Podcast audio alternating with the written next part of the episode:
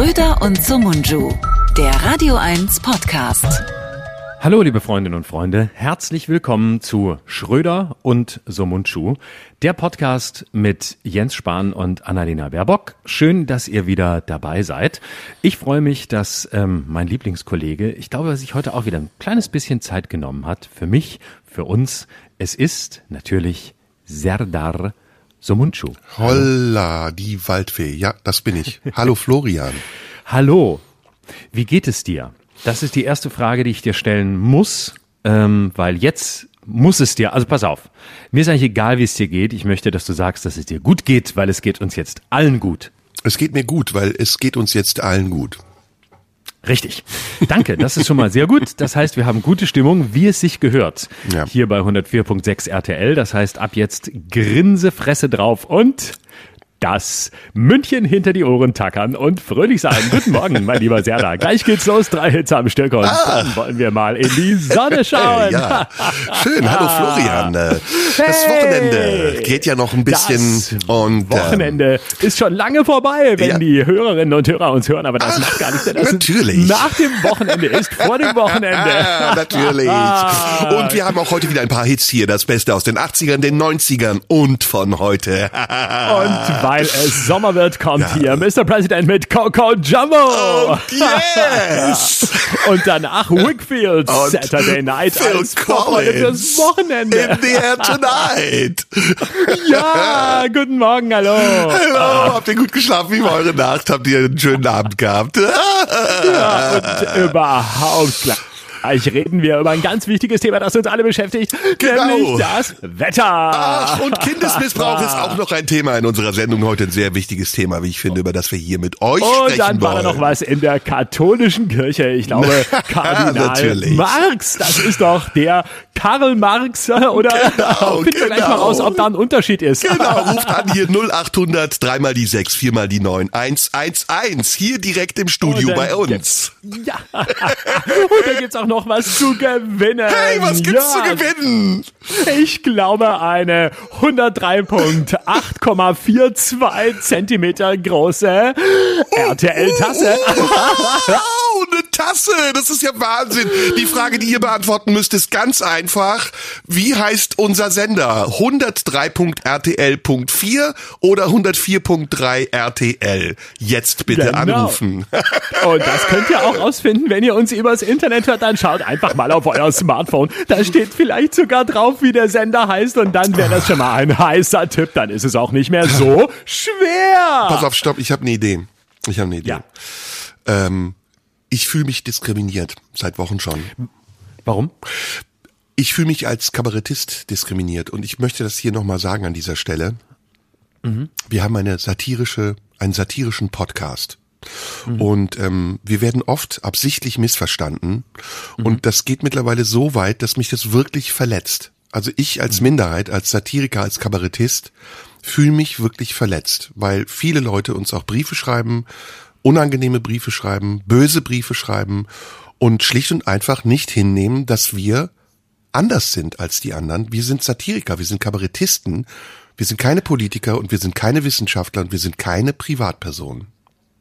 Richtig? Das stimmt. Ja, das ist richtig. Und ähm, ich fühle mich ehrlich gesagt auch gerade als ehemaliger Radiomoderator zusätzlich diskriminiert, weil wir so gerade gesprochen haben, wie wir es getan haben. Mhm. Wir haben andere Radiomoderatoren diskriminiert und letztlich auch mich, weil ich hatte eine Radio, Radio-Vergangenheit beim Privatradio und heute habe ich mich zum Komiker gemausert. Damit bin ich im Grunde zwei Minderheiten in einer Person. Ich bin auch noch Türke. Radiomoderator. Ja, du bist auch noch Türke. Ich bin auch noch aus Baden-Württemberg. Schwul.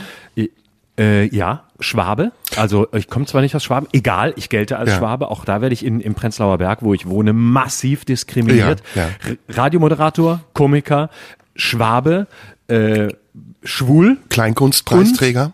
Das ist auch mal eine Minderheit. Ganz, ganz schwierig. Mhm.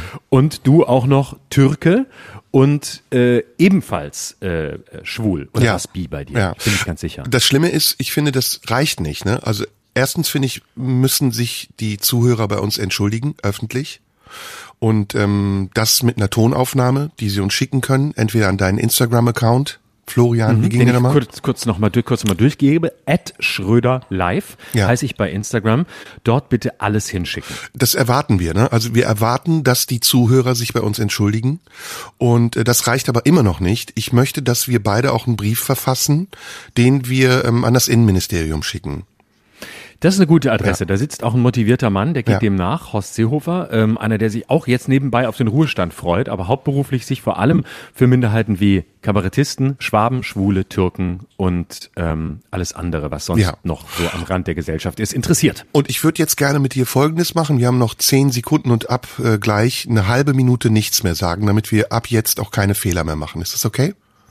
Das ist, ich finde, ja, du, das ist eine gute Idee. Ich wollte seit langem mit dir eigentlich mal eine Schweigeminute Ja. machen. Einfach, dass mal 30 Sekunden Ruhe ist. So, das geht jetzt los. Ich sag fünf, vier, drei, zwei, eins.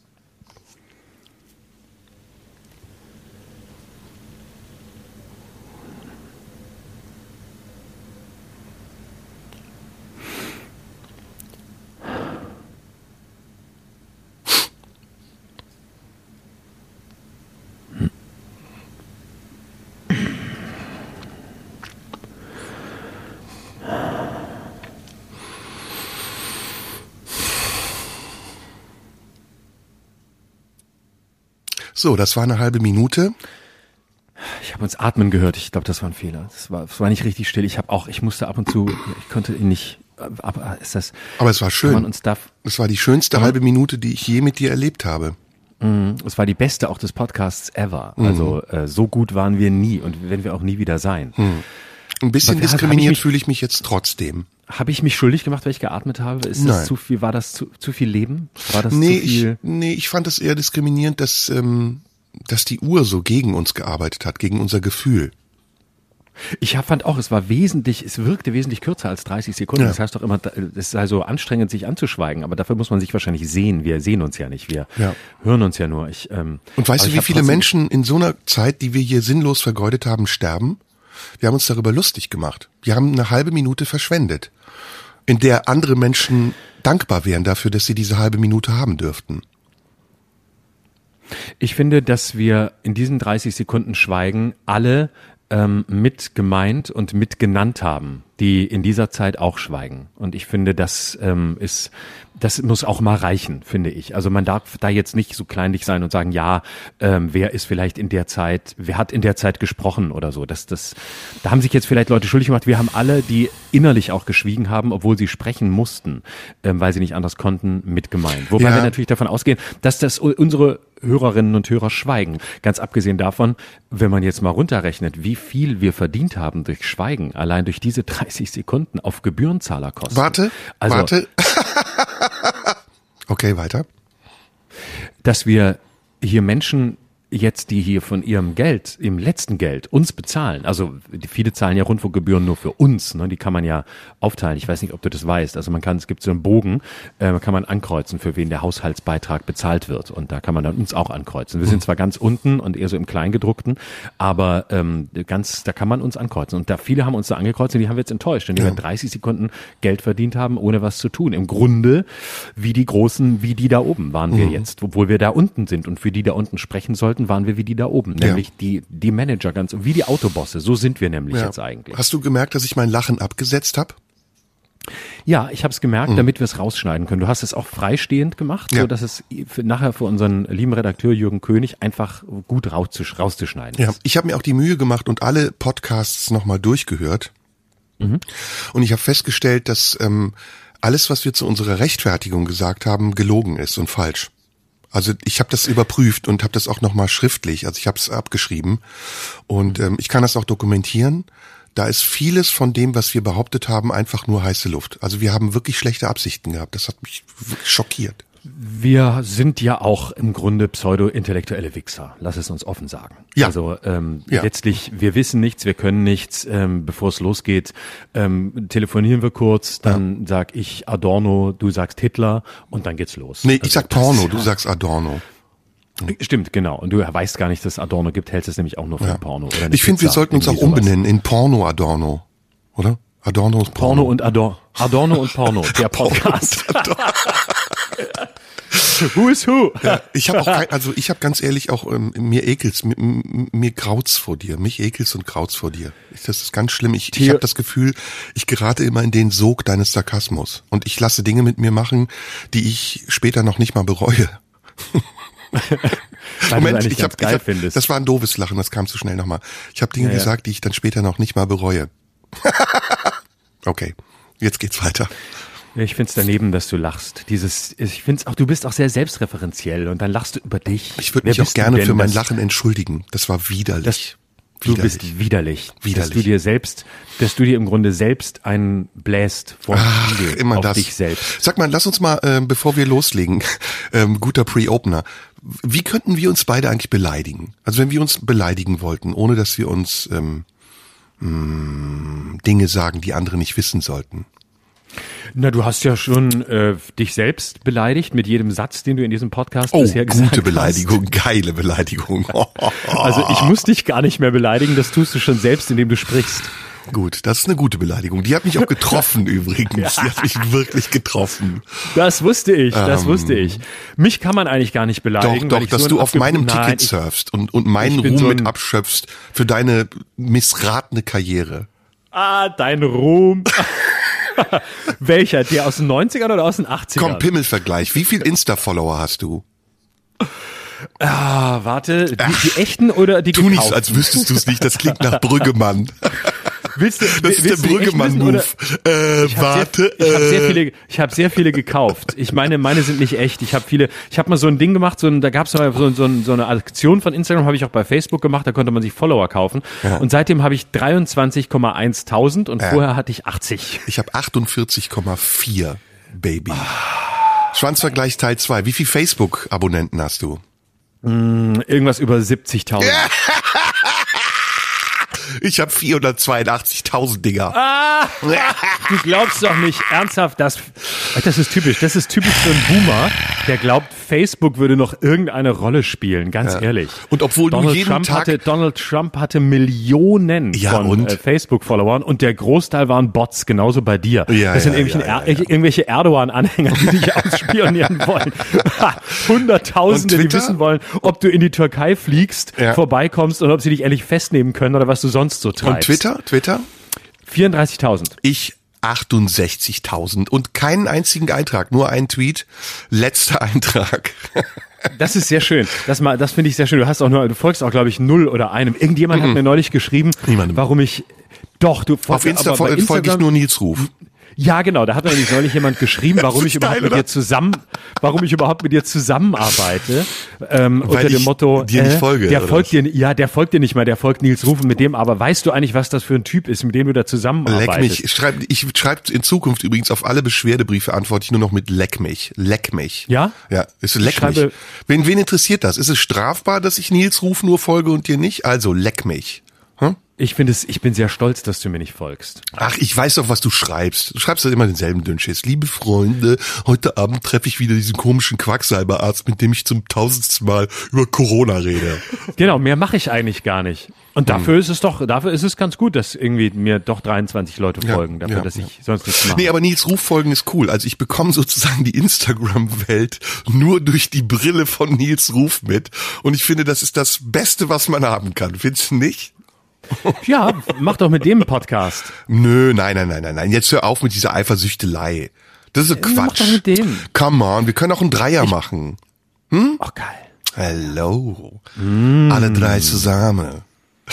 alle, alle, alle drei zusammen. Alle machen drei wir zusammen. Geil, ein geiler, ein geiler Dreier. machen wir Sandwich. Machen wir Sandwich. Ich finde, ich mag Sandwich. Ja, aber ich das ist undefinierbare russische Akzent, den du machst. Das ist wieder Diskriminierung. Nein, das, nee, nein, das ist ein, ein da ist Diskriminierung. Nein, der ist, das ist eine Mischung aus, aus äh, Hallo, haben Sie Taxi bestellt und äh, Russe und so, dass man gar nicht mehr weiß, wer, wo ist er her, wen will er diskriminieren. Man weiß es nicht so genau, Aber es wechselt. Wir können auch wechseln zwischendurch. Ich kann Alhamdulillah, so ein bisschen Taxifahrer von Marokko oder so andere Land äh, sprechen. Is good? And I can do, okay, no, I'm not, I can be American. You know, I came to Germany, I saw all that, what's happening here, and then I thought, oh my God, I want to go home to America. Türkischer America Akzent. is much better than being here. Aber das war australischer Akzent jetzt, oder? Here. oder? Here, ne? Also, ja, nee, das war Südstaaten oder so. Keine Ahnung, ich kenne mich nicht aus So, in der Welt. Ich wir fangen jetzt an. Deutschland und da bleibe ich aus. Wir fangen an, komm, lass uns jetzt mal einen echten wir noch nicht Podcast angefangen? machen. Ich Nö, nö, nö, komm, lass uns mal ernsthaft jetzt was besprechen. Was wollen wir besprechen? Hast du Okay, eigentlich wieder los. ein Thema, so ein ernstes philosophisches, philosophisches ein Thema? wahnsinnig philosophisches Thema, aber äh, ich habe es mitgebracht, äh, damit du äh, wieder heiß wirst und deinen Pseudo-Intellektualismus rauslassen kannst. Ähm, weil, äh, so muss ich dir uns erzählen. Eine der, Ich bin der Barry White von Radio 1. Ja, genau. okay, erzähl. Ich habe eine, äh, ich habe eine so geile Nachricht über Instagram bekommen. Warte, warte, ja, und ich habe ich sie noch. Die muss ich dir vorlesen. Die ist zu schön. Oh, jetzt finde ich sie wahrscheinlich nicht. Ah, Da, da, da, da, da. der Sound Sehr- ist heute geil. Man hört sich selbst so gern heute. Ja. Genau. Hello. Äh, warte, das ist. Ähm, die ist hallo. hallo. Du machst das gut, ja. So, erzähl. Was für eine Parodie war das? Mischung aus Mickey Mouse, Lady Gaga und äh, Michael Jackson. Es war letzter. Hello, I love you. Das waren, glaube ich, seine letzten Worte. Das weißt du nicht mehr. War Jahrelang, jahrelang meine, meine erfolgreichste Parodie auf der Bühne, Michael Jackson. Einfach nur rauskommen und sagen, Hello, So. Pass bist- auf. ähm, und zwar, ich äh, sag nicht, wie die Person heißt, weil ich nicht gefragt habe, ob ich es zitieren darf. Aber ich möchte es vorlesen, das war sehr schön.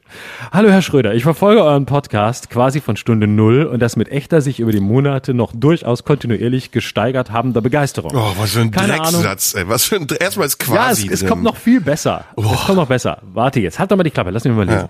Keine Ahnung, ob ihr sowas lesen oder hören wollt, aber Leck falls mich. ja, insbes Ja, weiter. insbesondere Ich Halt kommentiere es live. Ich mache den Simultankommentar. Okay, weiter. Es wird noch besser. Insbesondere die stillen, ernsten und reflektierten Passagen empfinde ich oft als derart gelungen und finde ich als Hörer dermaßen gewinnbringend, dass ich schon sehr weit ausholen müsste, um das Phänomen in seiner ganzen Komplexität auch wirklich angemessen zu beschreiben. Was du gerade tust. Will ich aber heute gar nicht. Mm, ist schon die zweite Nachricht. Es gibt übrigens eine Zeichenbegrenzung bei den Direktnachrichten bei Instagram. Das interessiert nur die Leute nicht, die Nachrichten schreiben. Denen ist es scheißegal, dass es eine Begrenzung Mm. gibt. Was ich stattdessen möchte, ist, auf eine interessante, bei mir tatsächlich regelmäßig auftretende Nebenwirkung eurer diensttäglichen Gesprächsrunde hinzuweisen, von der ich gar nicht so genau weiß, wie ich sie benennen soll. Punkt, Ey, das ist ja schlimmer Ich als Florian mal. Schröder. Komm auf den Punkt. Ich finde ihn, den Podcast, insgesamt ziemlich brillant und dennoch quasi gleichzeitig absolut unerträglich. Wobei das absolut Unerträgliche, ich muss tatsächlich regelmäßig das Abspielen unterbrechen, faszinierenderweise Teil des ziemlich Brillanten ist, ja vielleicht sogar seine Voraussetzung. Jetzt klingt schon fast so pseudo-intellektuell, wie du gleich bezeichnet werden wirst. Was meine ich damit? Dick aufgetragen. Ich höre euren Podcast und das ist mir, ich schwöre, hallo, haben Sie Ich schon schwöre, bestellt? Alter. Ich schwöre. Gerade, ich schwöre, gerade eben klar geworden. Ich höre also euren Podcast und erkenne mich dabei selbst und nebenbei die ganze Menschheit in allen ihren guten und schlechten Facetten. Das Oh, glaub hör ich, auf, ich halte es nicht aus. Es wird die immer schlimmer. 20 Leck Die mich. 20. Direktnachricht. Im Moment, jetzt wird's gut.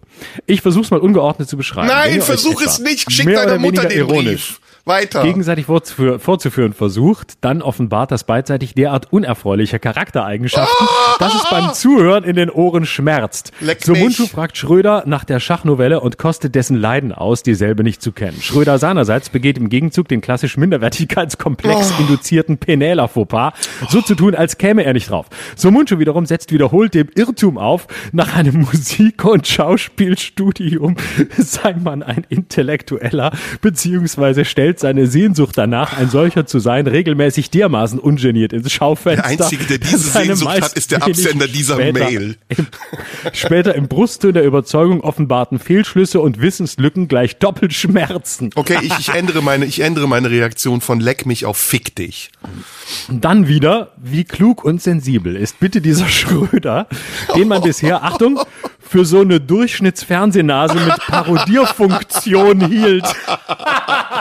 Ey, den sollten wir in die Sendung einladen. Ist das ein Mann oder eine Ist, Frau? ist, ist, ist, ist ein Mann. Ich glaube, Mann. Ist, aber das ist doch Ich will den geil, eine Minute oder? vor dem Mikrofon reden hören. Ich will den eine Minute hier sehen und dem ins Gesicht schauen. Ich will diese Null, diese selbstdarstellerische Null hier im Studio haben. Bitte.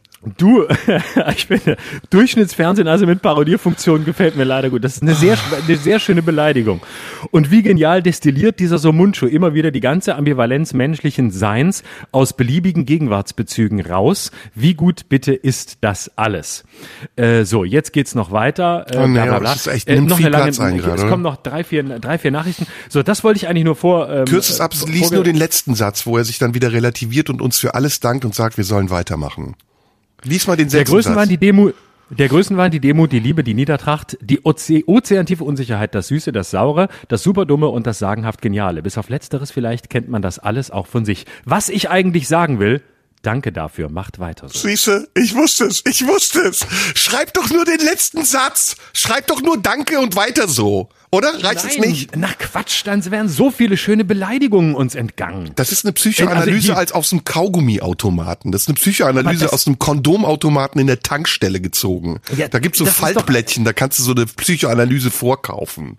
Ja, aber was willst du denn? Du willst schöne Beleidigungen hören und dann lese ich dir eine vor und den ist auch wieder nicht Ich recht. will der Das Einzige sein, der beleidigt. Ich will nicht beleidigt werden. Natürlich. Und du schon gar nicht von Leuten, auch, die ellenlange Sätze schreiben wirst. müssen, bis sie auf den Punkt kommen. Das heißt, Naja, damit sind sie dir ja sehr nah. Ach, ich spreche die ellenlangen Sätze. Ich? Ja, natürlich. Moment, Lachen wieder absetzen. Ich spreche die ellenlangen Sätze. Ich? nee, ich nicht. Moment. Ich höre die ganzen Podcasts an, nicht du. Da schreibe ich immer die Sätze mit und dann lese ich, äh, zähle ich die Zeichen, sofern stimmt. ich sie beherrsche. und, äh, Nee, danke für diesen Brief. Wir freuen uns sehr über jeden Brief, den ihr uns schickt. Ihr könnt uns auch gerne Briefe an die Marlene Dietrich Allee 20 in 14482 Potsdam schreiben. Richtig? oder über Instagram an @schröderlive. Die- Ich habe den Instagram äh, Instagram Account eigentlich nur, um mittwochs mit dem Arzt zu reden und äh, ganz viele Nachrichten von euch. Ja, und bevor wir jetzt loslegen, endgültig, würde ich dir gerne mal die Fangen Wahrheit sagen. Fangen wir heute noch an oder haben wir schon angefangen? Nee, wir oder fangen ist der noch Anfang an. eigentlich schon vor, Ist das schon das Ende? Nö, nö, wir, die ganze Sendung Anfang besteht nur darf, daraus anzufangen und nicht wirklich zu beginnen. Darauf Also- darüber zu reden, darüber zu reden, dass wir gleich anfangen. Bitte nenne jetzt als pseudo-intellektueller Ex-Schauspielstudent ein Ja. Theaterstück, das ich nicht kenne, Ja. ähm, bei dem es darum geht, dass nicht angefangen wird, obwohl längst angefangen wurde. Ich würde auch jetzt gerne die Wahrheit mal sagen. Also die Wahrheit ist wirklich, ich tu nur so, das ist wirklich die Wahrheit. Ich lese kaum. Das letzte Buch, das ich gelesen habe, das war vor vier oder fünf Jahren. Ähm, ich war in meinem Leben vielleicht ein oder zweimal wirklich in einem Theater oder in der Oper. Nee, in der Oper war ich, glaube ich, einmal nur in einem Theater das letzte Mal vor zehn oder zwölf Jahren. Ähm, ich und mein ganzes Leben ist eigentlich eine Behauptung. Ich habe auch nicht studiert, das ist auch gelogen. Ich war eingeschrieben, bin nicht hingegangen, habe es nicht abgeschlossen, habe auch ne, nur eine paritätische Prüfung gemacht, um beim Arbeitsamt mich eintragen lassen zu können. Ich habe, ähm, was habe ich noch? Ähm, ich habe nie Adorno gelesen. Ich habe diese Sätze alle über Wikipedia mir besorgt. Ich habe ähm, so Zitate rausgesucht und dann in der Sendung so getan, als würden die mir gerade einfallen. Habe auch sehr viel Wert drauf gelegt, dass das so wirkt. Also ich habe das so ein bisschen mit Versprechern versehen. Ich bin, also ich bin definitiv nicht intellektuell. Ich möchte auch nicht, dass man das denkt. Ich bin wirklich ein Prolet. Ich stehe total auf ähm, ähm, Ficken? Ficken, ja. Ich stehe auf Grillfeste. Ich gehe gern zum Fußball. Moment, stopp. Hey, hey, ja, hey, hey, ja, hey. ja. Entschuldige, das, das ist die Diskriminierung ist eine von Diskriminierung, Grillfesten die und nicht Fußball. Ja, ja, ja. Menschen, die Grillfeste Scheiße. organisieren, veranstalten, durchführen, Würstchen wenden, äh, sind angesehene Mitglieder unserer Ja, Gesellschaft. Es ist eine Minderheit, sein, auf die, die auch intellektuell sein können. Häufig werden Würstchen gewendet und dabei wird wirklich über Adorno gesprochen, weil, sie, weil Adorno gelesen wurde oder parallel zum Würstchenwenden noch gelesen wird. Aber was muss ich denn sein, Ähm, damit ich nicht intellektuell bin? Wie kann ich denn ein Proll sein? Was ist denn meine Eigenschaft dann? Also ich Na, bin so- unbelesen Na, auf jeden du- Fall schon mal. Obwohl musst- das die Unbelesenen diskriminiert. Wie, wie kann ich ein Proll sein, indem du einfach weiter so tust, wie du bisher getan hast und so tust, äh, Ah. als würdest du Adorno kennen? Ja, das, ist Lügen Beste, ist das Prollige. Aber damit, ja. aber Lügen ist ja dann auch wieder was, was man diskriminiert damit. Lügen ist ja eine menschliche Eigenschaft. Also gib mir einen Tipp. Also wie kann ich mehr zu mir selbst stehen? Und wie kann ich dich auch anders behandeln als herabsetzend? Also respektvoller oder anerkennen, dass du auch ein erfolgreicherer Künstler bist oder mehr weißt. Was kann ich tun? Verdammte Scheiße! Was kann ich machen? Das trifft mich jetzt gerade wirklich. Das war eine ganz, ganz, ganz tiefgehende Mail, die du da gerade vorgelesen hast. Wirklich. endlich, endlich trifft dich was. Das finde ich sehr gut. Weil der das nur macht, weil er weiß, dass er sich das bei mir erlauben kann. Ich als Türke muss mir das anhören. Wäre ich ein vollwertiger Deutscher, zum Beispiel du oder Mario Barth oder sonst wer, ja? Oder keine Ahnung, dann würde ich nie solche Post bekommen. Der denkt, der kann auf mir rumtrampeln. Weißt du, wie viele Türken in Deutschland dieses, dieses Ich kann den Satz nicht mehr weiter sagen, so, so schlimm hat mich das verletzt. Und weißt du, was das Schlimmste ist? Ja, was ist das Schlimmste? Das müssen wir jetzt, ja, das müssen wir jetzt was aushalten. ist denn das Schlimmste? dass er die Nachricht an mich schreibt und dich damit umso härter treffen will. Das ist das Allerschlimmste. Dass er mir in den Rücken fällt, indem er mir so nicht mal ins Gesicht sagt, diese feige Sau. Richtig. Und weißt du was? Die Tränen sind gut. Die Tränen sind jetzt ganz, ganz wichtig. Die Tränen, nein, lach jetzt nicht. Lass es zu. Lass es zu. Lass es einfach zu, wie es dir jetzt geht. Das ist eine ganz wichtige Emotion. Aber du musst noch weiter reingehen. Ah, du musst noch stärker dahin kommen, dass Vision. du in deinem Schmerz lebst. Ich bin Darum muss es gehen. intellektueller Podcast-Moderator. Ich habe gerade eine Vision. Stopp, du versuchst dir auszuweichen. Du versuchst dir auszuweichen, du bist nicht vollwertig und du bist kein Podcast-Moderator. Ah, Gesteh dir zu, dass du nichts bist als eine nutzlose kleine Bumsbiene auf dem Erdball, den du nie Jürgen, kennengelernt kannst du hast. bitte Hall auf die Stimme machen, wenn wir das nachher senden? Da muss Hall drauf auf die Stimme, das wäre super. Bist du noch hassig auf Jens Spahn?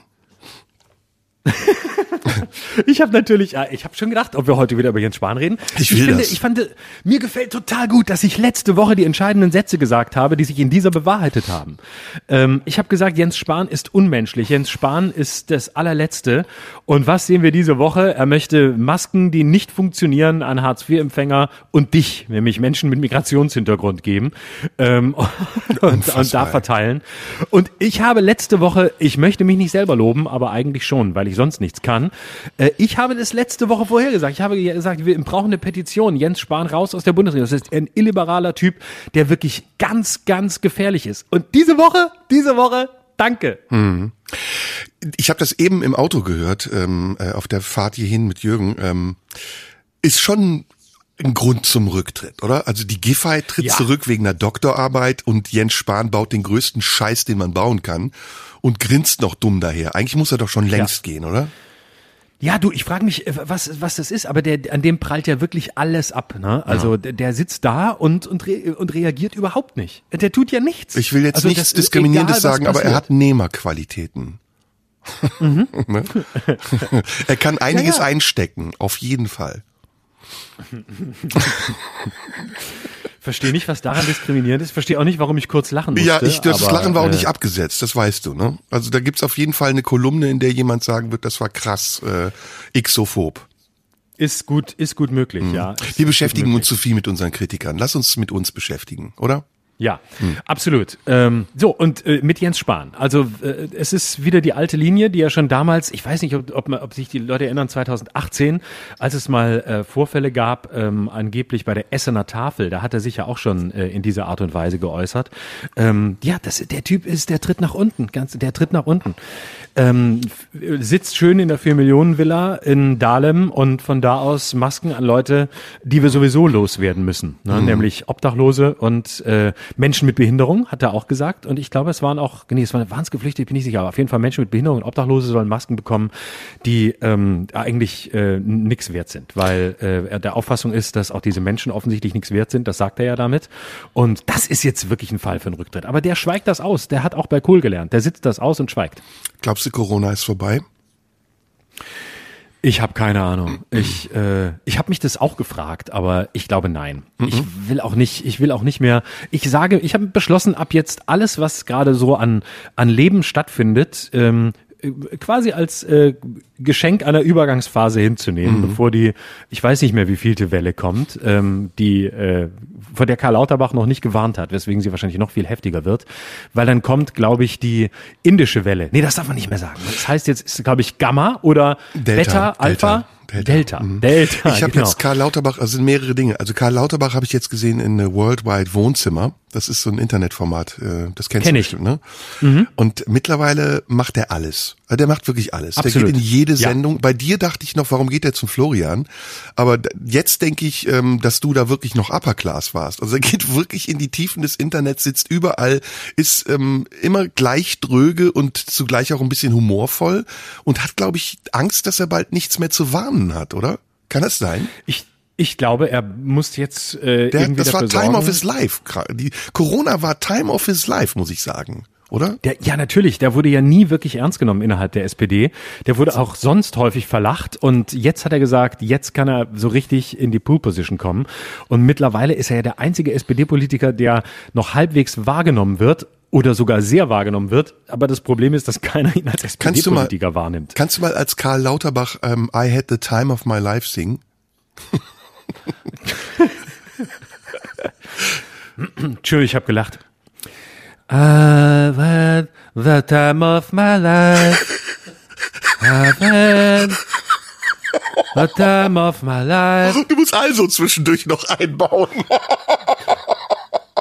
I've had also, also sagen, the time of my life. Harvard. I love Harvard, where I not have the time of my life. Äh, und dann war das andere, was, was mir aufgefallen ist. The salts of my life. Salzfrei, salzfrei. Ähm, die Leute, die draußen sitzen, kommen einem vor wie so Häftlinge auf Ausgang. Also die sitzen so von einem ja. vollen Glas Bier und du siehst genau, die wollen jede Minute ausschöpfen. Das mhm. ist, und es wirkt so irreal gerade, ne? Es wirkt nicht echt, oder? Ich bin, habe immer noch das Bedürfnis, hin, äh, äh, an, äh, vorbeizulaufen. An den hier in, in, in Berlin ist wirklich jedes, also es die die Cafés und Restaurants und alles, was seit jetzt seit ein zwei Tagen keine Testpflicht mehr ist, wenn man draußen sitzen will. Es ist so irre, was hier los ist. Und ich habe immer noch, ich krieg's auch nicht weg. Ich habe immer noch den Move, an die Tische zu gehen und zu rufen: Hey, Abstände, ein Haushalt. Hey, Ausweis, du, wohnst du mit dem in einem Haushalt? Du, hey, nein! Ihr seid doch kein Paar! Aber es ist absehbar. Ja, Ihr seid doch kein Paar. Guck dich mal an, du hässliche Fratze. Die ist doch nicht mit dir zusammen. Aber es ist so absehbar. Die doch nicht. Ne? Es ist, kennst du diese Werbung, kennst du, kennst du diese Werbung, wo das Kind nicht naschen soll und die äh, Frau sagt, ich gehe jetzt kurz raus und du gehst nicht da dran? Überraschungsei oder ja, ja, so. Ja. Und so kommen mir die Leute gerade vor. Die haben irgendwie, die wollen das jetzt alles auf einmal haben. Und es ist so absehbar, dass im Herbst das Ding nach hinten losgeht, oder? Es ist ja, ja klar, es ist ja auch nur eine kurze Phase und der, der Sommer wird gut. Und äh, jetzt ist der Sommer gut und jetzt nutzen ihn alle, weil ab Herbst ist dann der Laden wieder dicht. Und ja. jetzt muss man, äh, muss man ein bisschen ähm, das, die frische Luft genießen und ein bisschen speichern davon für einen, für einen sehr langen Winter zu Hause. Aber in Berlin finde ich das besonders das. schlimm. In Berlin ist es extrem Weil krass. die Berliner auch, glaube ich, so ein bisschen den Anspruch haben, äh, so widerständisch zu sein. Ne? Also hier, guck mal, wir zeigen, wir sind in der Hauptstadt, wir kümmern uns um nichts. Und ähm, keiner trägt eine Maske, keiner. Also die sitzen wirklich dicht an dicht. Und ähm, ein Kumpel von mir hat mir erzählt, er war neulich in einem Club abends, alle stehen eng beieinander, trinken Bier, knutschen. Also ich bin, ich bin nicht übervorsichtig, ganz ehrlich. Ich bin auch jemand, der sagt, komm, man kann es auch übertreiben. Aber das. Du bist doch jemand, der mal knutscht. Gerne, sehr, sehr gerne, auch ohne Maske, auch manchmal mit Maske. Sehr und gerne. vor allem auch Unbekannte. Ich habe so eine, äh, ich habe so eine. Ach, das wollte ich mit dir heute besprechen übrigens. Äh, ähm, ähm, äh, heißt das Pet, Pet? Äh, wie heißt diese? Äh, na, wie heißt dieser Fetisch, wenn Leute sich so Tiermasken aufziehen und Hunde oder Peter? Pferde spielen? Wie? Peter? Peter? Nein. Nein, das ist die Tierschutzorganisation. Ne, Petting ist es nicht. Petting ist was anderes. Aber Pet, irgendwas mit Pet. Hm. Aber äh, du kennst das, oder? Ja, ja, Pet Shop Boys. Pet Shop Boys, natürlich. äh, das machen wir mal, ne? Wir laufen mal so mit zwei Hundemasken durch die Stadt, das wäre doch cool, oder? Wie Crow. Nee, was war, der hatte doch so eine Maske. Eine Panda-Maske. Nee, Panda, Panda-Maske Panda war das, genau. Wir ja. ziehen uns eine Panda-Maske auf. Dann werden wir für Crow gehalten, dann ziehen wir sie ab, knutschen wildfremde Menschen, ziehen sie uns wieder auf und dann heißt es, Crow ist wieder unterwegs. Oder geil, oder wir machen das noch geiler. Ähm, ich nehme dich an die Leine und du musst auf allen Vieren und dann gehen wir auf ein Konzert irgendwo und du sitzt neben mir, ich sitze auf einem Stuhl und muss aus einem Napf fressen. Und dann kann uns der Typ wieder so eine Mail schreiben, dass ich dich so herabsetzend behandeln würde, weil dann ist es ja ein Fetisch. Ne? Und dann fühle ich mich aber richtig diskriminiert, oh. weil ich natürlich finde, dass niemand außer mir, der sich ähm, zum Hund machen lässt, darüber reden darf und Witze machen. Darf ich dir was nur, gestehen? Ja. Nur wenn ich, nur der, der das tut und erlebt, nämlich ich, darf darüber sprechen, sonst keiner. Darf ich dir was gestehen unter uns wirklich ja. ganz privat? Ja. Mich erregt das sexuell diskriminiert zu werden und zu diskriminieren. Also nicht sexuell diskriminiert zu werden, sondern mich macht es an, wenn Leute und ich diskriminiert werden. Kannst du dich äh, vielleicht für eine Rolle entscheiden dabei? Kannst du sagen, was dich noch mehr anmacht? Also der aktive Teil, der diskriminierende oder der passive, der Der diskriminierende? Dom oder der Sub, wie man in unserer Fachsprache ja. sagt. Ich bin, ähm, Ja, ich wollte jetzt nicht, sorry, ich wollte es nicht so sagen. wir sind echt auf dem BDSM-Trip, wir beide. Kann das sein? Das ist schon die vierte Sendung, in der das das Thema ist. Was heißt, was heißt Trip? Es, entschuldige mal, das ist kein Trip für mich. Das Lebensaufgabe. Kein, ja. Aber da hast Ja. du eher das Leben aufgegeben, als es als Aufgabe zu betrachten, oder? Entsch- Entschuldige, en- hallo? Oh, das war schon wieder Diskriminierung. Scheiße. Aber du, tu, wir tun es selbst. Wir sind ja selbst aktiv und passiv in unseren Rollen. Ja. Sind wir jetzt eigentlich gerade in unseren BDSM-Rollen oder sind wir da nicht drin? Nee, der, der, ich habe ja schon eine Claim gemacht. Am Anfang war die Claim, wir sind Satiriker und das ist eine Satiresendung. Das, das ist, also darauf können wir heute, uns berufen. Heute sind, heute sind wir Satiriker. Nur, und, Nur, aber manchmal auch nicht. Aber heute schon. Heute, man merkt es auch ein bisschen Bisschen Stimme. nur mit Haar, aber auch nur ohne Haar, ne? Bisschen, bisschen Rollen heute auch. Heute ist Rollenspiel. So. Also auf jeden Fall. Ähm, Lass uns möchte anfangen. also- wir müssen anfangen. Wir haben keine Lass- Zeit mehr. Okay, dann lass, lass uns, ähm, lass uns, das ist schon fast rum, ne? Ja, ist ja nicht auf, schlimm, aber wir wollen ja immer noch anfangen. Wir suchen ja immer noch nach möchte nicht idealen anfangen. Anfang. Nicht Ich anfangen. möchte, wir, wir werden den idealen Anfang nicht finden, wenn wir danach suchen. Und das Okay. ist typisch für dich, dass du wieder suchen willst, du willst unbedingt finden, Hm. du kannst nichts auf dich zukommen lassen. Ich kann es fließen lassen. Wir werden den Moment des Anfangs spüren. ist das jetzt wieder er Teil des BDSM-Fetischs, dass du fließen lässt? Selbst wenn der, ja natürlich. Was lässt du Alles wohin fließen? Ich lasse meine Körpersäfte zu dir fließen. Oh, Genau so Hallo? Baby. was für. Körpersäfte sind das? Außer den üblichen? Unterschiedliche. Das sind unterschiedliche. Angst, ich Schweiß? Hämorrhoiden. Ah, Hämorrhoiden ist kein Saft. Sch ich wollte gerade ein Wort sagen. Oh Gott sei Dank habe ich es nicht gesagt. Hast du mitbekommen? Ich wollte gerade sagen, ja, nein, na, nein, sag das doch nicht. Ich darf sagen, weil, weil du mich damit bezeichnet hast. Also darf ich sagen, Ah, ich du, Das du sagst ja es schlimm. indirekt. Ich wollte das aber gar nicht sagen. Du hast es nur so gedacht, ich, dass ich du sagen hast es, will. nö, nö, du hast es ja, du wolltest es sagen, hast es nicht gesagt, ich spreche es für dich aus. Nehme es für mich an. Ich wollte du Spaßvogel sagen. Es fing mit SPA an, aber dann ging es mit Vogel weiter. Das wiederum kann ich nicht anerkennen. Ich, Tja. du kannst mich gerne als Spaß, Spaß bezeichnen, aber als Spaßvogel, das ist äh, wirklich Das diskriminiert dich dann. Das wieder, eine, ne? das ist Ja, eine klar. Beleidigung, die mir wehtut. Ja, herabsetzend, weil du bist ja ein Mhm. Witzemacher und kein Spaßvogel. Richtig? Richtig. Genau, Witzemacher ist sehr gut. Hast du nämlich selbst Genau. gesagt. Deswegen habe ich es jetzt gesagt, weil du es schon vorher über dich selbst gesagt hast. Dann ist es nämlich auch nicht Witze- diskriminierend. Richtig. Wenn ich jetzt Witzbold über mich sage, dann darfst du das natürlich auch sagen. Also wenn ich jetzt zu mir selbst? Kanacke sage, könntest du es auch sagen? Nee, kannst du nicht. Na klar, natürlich. Nee, nein. Ja, wenn du sagst, ich Nee. bin, nee, natürlich, da, äh, eigentlich. Wenn ja, Endpunkt, eigentlich wenn nicht. Endpunkt zu sich Endpunkt sagt, darfst du nicht das andere sagen. Das geht Du nicht. kannst es natürlich sagen, weil du Betroffener bist. Ich in dem in dem Moment bist du ja nicht äh, betroffen. Aber warum ja darf auch ich denn nicht Kanacke sagen und damit andere diskriminieren, die Kanacken sind? Hä? Das, ist doch wieder diskriminierend. es das ist doch diskriminierend, dass ich, unter euch ausmachen. Nee, aber es ist diskriminierend, dass ich nicht diskriminieren darf.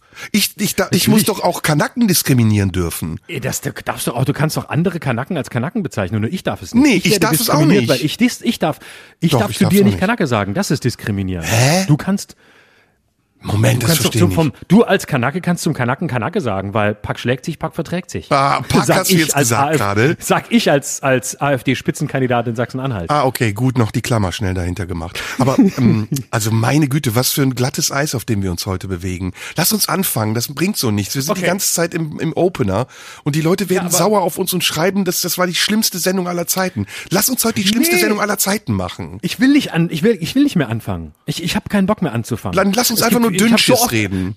Ich habe so oft angefangen. Pass auf, wir machen Leben. folgendes. Wir nehmen ein Thema. Hat's was gebracht? Na klar, und du bist ja auch kurz davor aufzuhören. Lass Ja. uns doch mal Dünnschiss reden. Also lass uns mal Absätze sprechen, die total Dünnschiss sind. Pseudo-intellektuelle Kacke mit Zitaten, die wir irgendwo aufgeschnappt haben, Wikipedia, sonst wo, und die wir Mhm. so einbauen, als würden wir sie aus dem FF zaubern. Ist es gut? Das Schöne, ja, pass auf, erster Satz. Das Schöne an Hm. dir und der Zusammenarbeit mit dir ist folgendes. Mit dir kann ich wachsen und werden, denn das Ich wird erst am Du zum Ich. Durch dich bin ich ich geworden, auf dem Weg dahin, ich zu werden. Oh. Und das kannst nur du, Schatz. Und das liegt an dir und deiner Energie. Die fließt.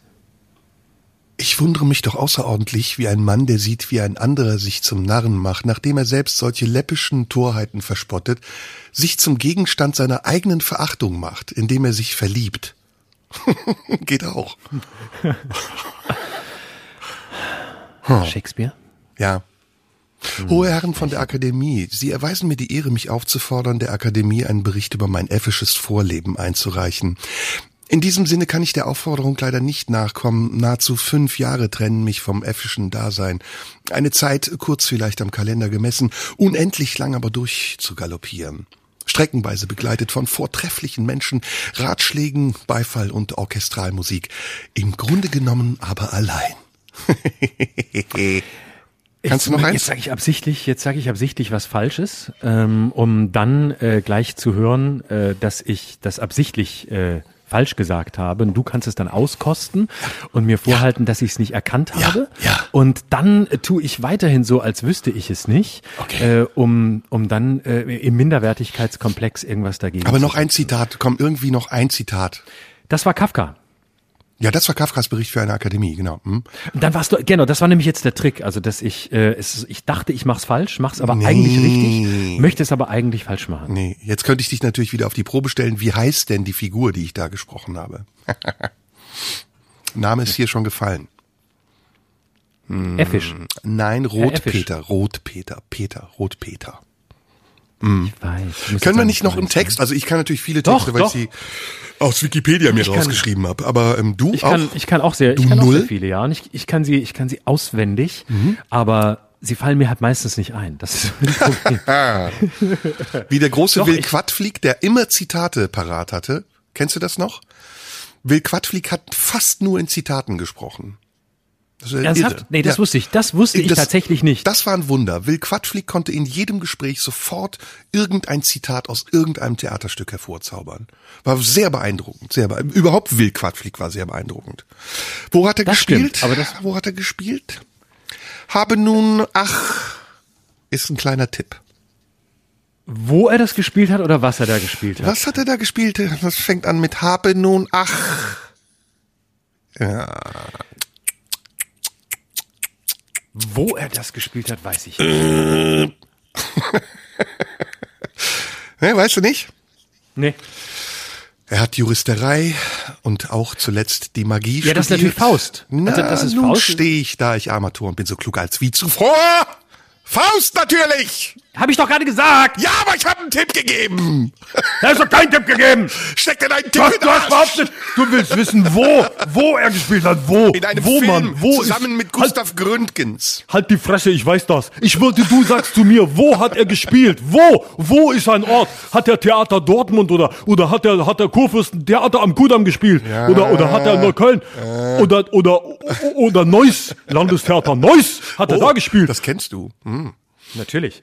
Da bin ich auch schon aufgetreten. Ja. Wo hat er, wenn du sagst wo, kannst du nicht fragen wer oder was hat er gespielt. Du musst klare Fragen stellen, du Penner. Du Penner, du Penner, du Asslack. Du Klare Asslack. Frage, du. Klare Jetzt sind wir bei der Beschimpfung. Klare? Jetzt sind wir bei der Beschimpfung. Du Asslack.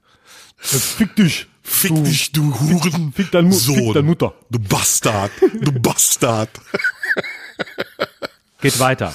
Ja, also. Hegel. Hm. Hegel stellt zunächst vor die Wahl. Das ist geil. Ein guter jetzt Hegel. Das ist einfach gut. Entschuldigung. Hm. Ich wollte mich nicht selbst loben. Dich habe ich gelobt. Wir waren bei Corona und Hegel? ja, oh, du bist bei Hegel noch, sorry. Hm? Wir waren bei Zitaten, mein Freund. Ja, du ja. springst zu sehr. Ich- viele ich Leute schreiben mir, Ja. ich, viele Leute schreiben mir, du, Schröder, sagen sie, macht's immer schön, Gedanken zu Ende, versuchst Dinge von allen Seiten zu betrachten und dein Kollege springt permanent hin und her Mhm. und deswegen werden andauernd Themen nicht zu Ende besprochen, obwohl sie das eigentlich mal werden müssten. Ich habe einen Sammelbrief alles ist- vorbereitet an diese Leute. alles da steht ist so drin, halb- fickt euch. Steht in dem Sammelbrief. Alles ist so halb angesprochen. Fickt euch. Und ich und war, war dein Kollege ist schuld, sagen die. Dein Kollege kann nämlich, weil er ein pseudo-intellektueller Schauspieler ist, geht's ihm nur um die Performance und er kann Dinge nicht zu Ende denken. Und das merkt man dem Podcast an. Sehr und dann schreibe ich immer zurück, vielen Dank, ich habe es direkt an die Intendantin des RBB, Patricia Schlesinger, weitergeleitet. Weißt du, was ich perfide finde? Dass du Hm? hier immer nur Briefe vorträgst, die du unter deinem Account bekommst. Ich finde doch mal scheiße, die dass du vor, die ich bekomme. Weißt du, was da drin steht? Dann gib sie mir doch mal, du gibst sie mir ja nie. Da steht, warum machst Was du mit da? diesem Spargeltarzan, diesem pseudo-intellektuellen Nachwuchskomedien eine Sendung? Du hast doch einen Ruhm zu verlieren. Das steht da drin. Also mir schreiben die Leute immer klar, dass der mit dir zusammenarbeitet, weil der hat seinen Ruhm schon verloren. bei Das mir steht bei drin, der immer. schwafelt sich um Kopf und Kragen und weiß nichts am Ende. Bei mir steht immer, der zieht sich an dir hoch, weil er genau weiß, dass, äh, du der angesagte AD-Moderator bist. Bei mir steht, haben die den Preis verwechselt? Ist es nicht eigentlich der Kein-Kunstpreis? Bei mir sagen sie immer, ey, der Alte nervt so sehr. Er ist einfach immer seine, wenn er, er mal ausflippt, seine, seine, die Worte, die er benutzt, Äh. es ist einfach widerlich. Manche Ganz fragen auch, ist es der Leute finden- Kein-Funz-Scheiß oder der ganz kein viele funz Leute, ganz viele Leute sagen, ich würde es wahnsinnig gern hören, aber ich ertrage den, ich ertrage diesen so Mundschuh nicht. Ja. Weißt du, was ich an dir mag? Was? Alles. Hegel stellt zunächst vor die Wahl zwischen Selbstpreisgabe und Unverständnis. Mit solchen Aporien fertig zu werden, bedarf es der Geistesgegenwart. Man muss ans Ganze und an den Augenblick, an die Präzision der Aussage und ihren Stellenwert in der Konstruktion zugleich denken. Ja, man muss stets zugleich in der Sache als ein ihr hingegebener und außerhalb der Sache als ein kritisch distanzierter sein. In diese Maxime lässt sich vielleicht die schockierende These der Hegelschen Phänomenologie, dass die dialektische Bewegung ebenso im Innern des Objekts wie im betrachtenden Bewusstsein stattfindet, übersetzen. Philosophische Bewegung heißt Beweglichkeit.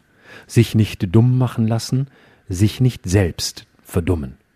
Heute wirkt die Denkkontrolle dahin, dass mit der Miene der Verantwortung für jeden Satz die Spekulation sich verbietet und eben an der Stelle, an der sie fällig wäre, sich enger und beschränkter macht, als man es irgendwo in der empirischen Existenz wäre. Das war Deutschlandradio Kultur, heute mit Florian Schröder. Wir hören uns nächste Woche wieder und jetzt kommen erstmal die Nachrichten. Und dann, jetzt kommen wirklich erstmal 20 Sekunden Stille bei Deutschlandfunk Kultur, weil die haben immer so eine Besinnlichkeit vor, vor den Nachrichten. Deswegen habe ich es auch so gesprochen. Und dann kommt das Zeitzeichen. Das Zeitzeichen, genau.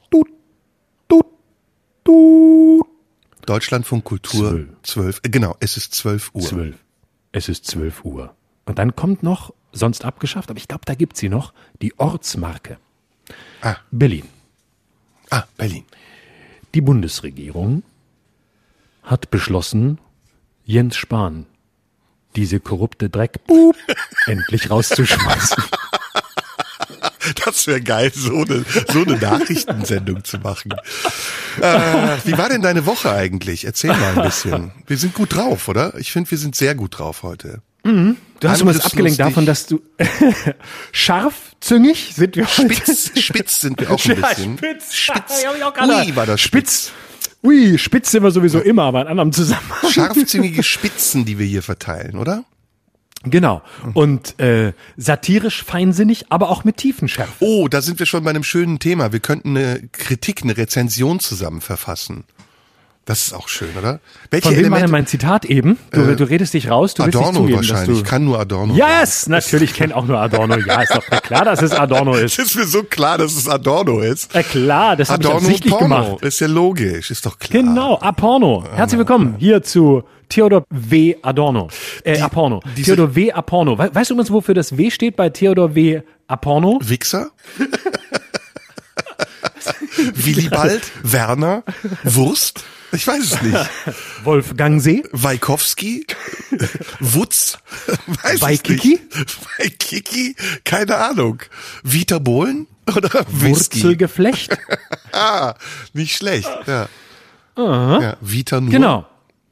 Nee, wo, wofür steht's denn? das? Wofür Vita nur ist die Drag Queen, die Kabarett macht.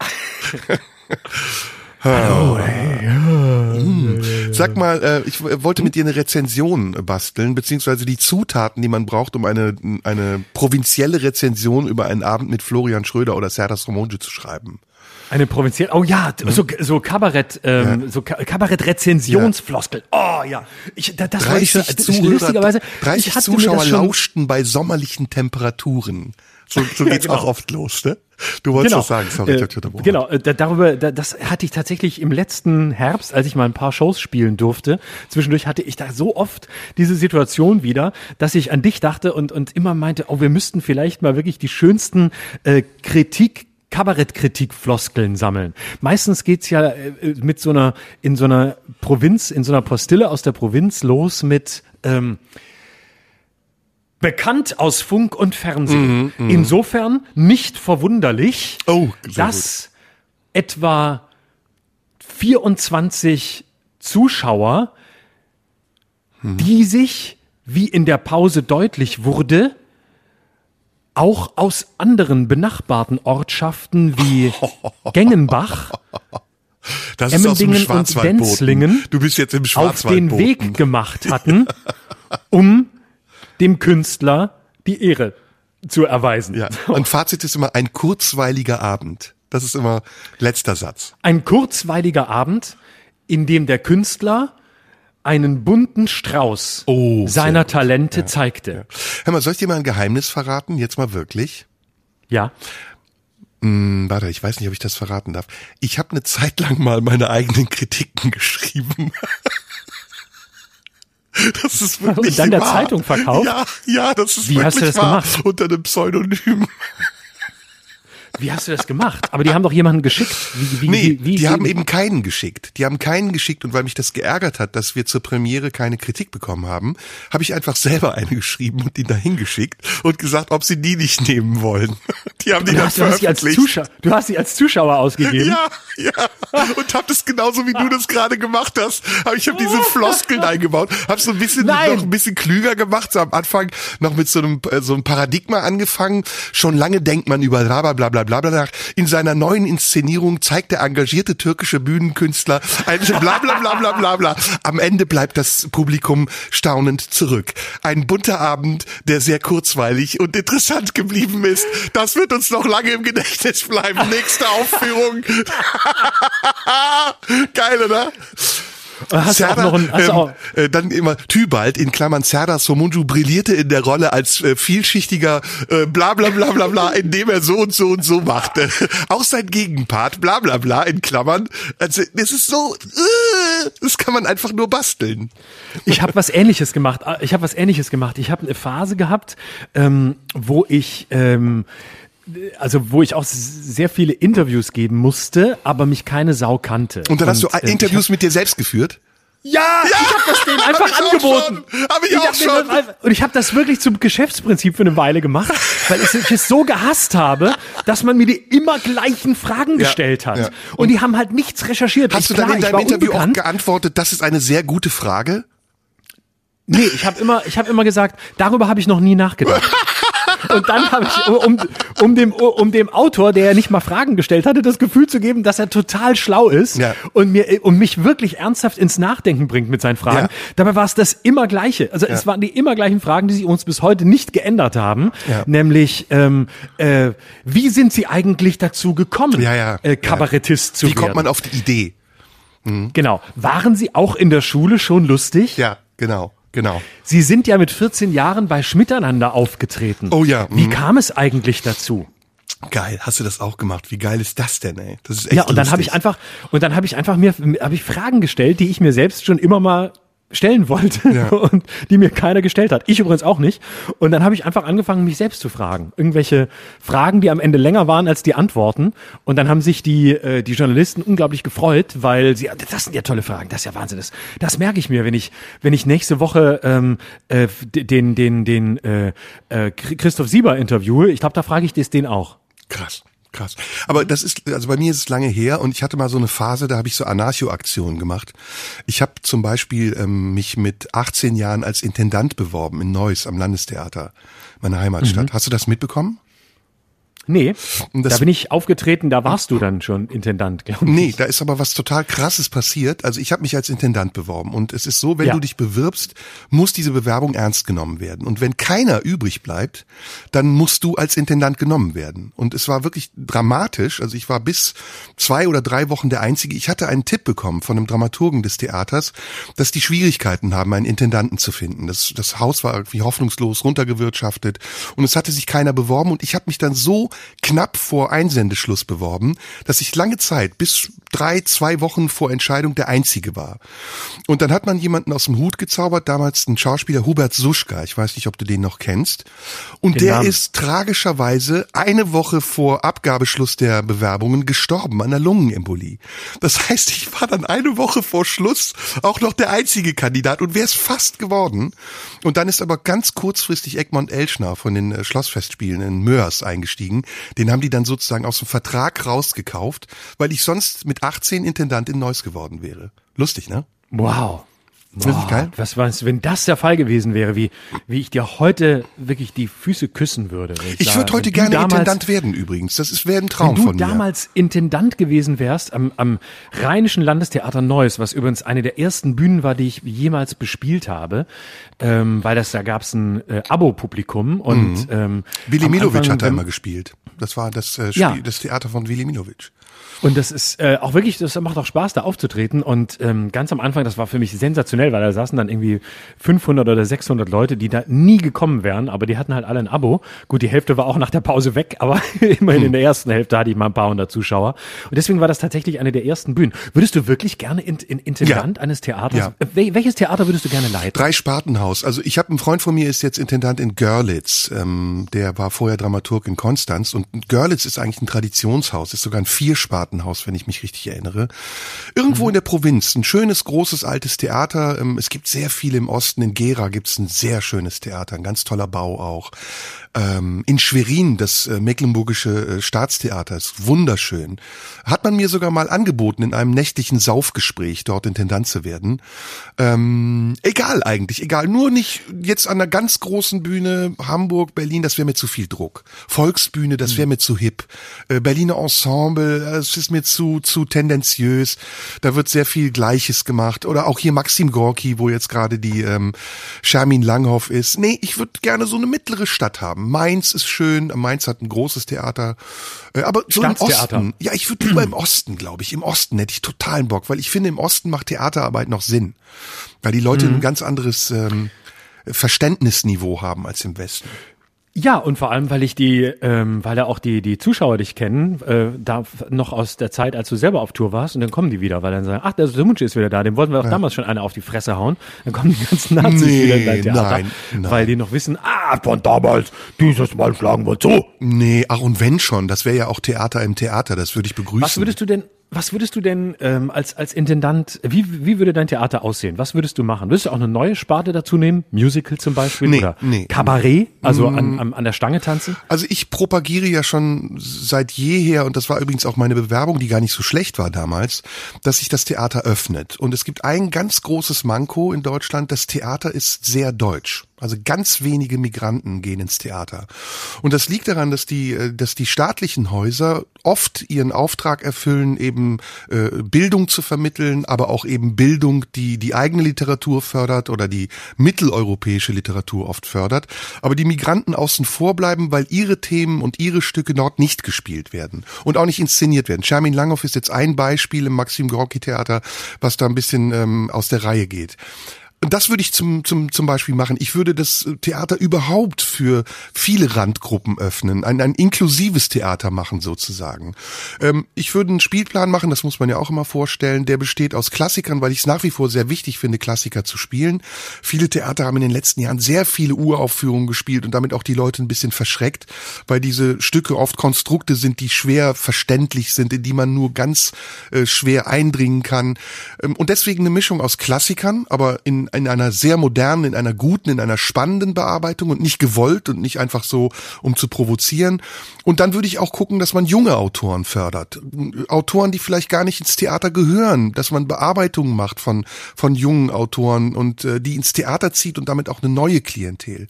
Und nicht zuletzt würde ich gucken, dass man ähm, medienübergreifend arbeitet. Also, dass man nicht nur auf der Bühne ist, sondern dass man versucht auch das Internet, dass man versucht auch andere neue Medien ins Theater zu integrieren und die die Klientel, die ursprünglich ins Theater kommt, also nicht nur die Alten, die Abonnenten, die sogenannten Intellektuellen, die Kulturbeflissenen, ein bisschen mehr mischt mit der in Anführungsstrichen normaleren Bevölkerung, die den Wert des Theaters eigentlich gar nicht mehr zu schätzen weiß. Hier in Berlin mhm. vielleicht, aber in anderen Städten nicht so sehr. Mhm. Ja, das klingt sehr sinnvoll, weil ich ähm, den, den, auch den Eindruck habe, es ist äh, sehr, deutsches Theater folgt oft sehr klaren äh, Prinzipien und Regeln und ist in einer gewissen Hinsicht auch ein bisschen vorhersehbar. Also ähm, gibt natürlich tolle Ausnahmen. Ich habe fantastische Stücke gesehen äh, von, von René Polesch oder äh, auch von, na, äh, wie heißt der, der auch ähm, ah, Wellbeck äh, inszeniert hat in Düsseldorf am Schauspielhaus, ganz, ganz fantastisch. Falk Richter, Falk Richter. Und der ganz Falk Richter hat auch ganz tolle. Ja, Falk Richter hat ja in, in, Zürich gearbeitet, war ja in äh, genau. ne? und dann ähm, war ja in, Fantastische im Osten, in Leipzig, glaube ich auch. Und guter ja, Regisseur gerade, sehr guter Regisseur. Der ist, der ist toll. Und ich habe von dem gesehen, ähm, wunderschönes Stück. Ähm, äh, äh, unter Eis, das ist aber schon eine Weile her. Dann hat er eines gemacht zur Finanzkrise. Das kenne ich, das Unter Eis kenne ich, ist ein sehr gutes Stück. Mhm. Unter Eis ist wunderbar, ist leider schon ein paar Jahre alt.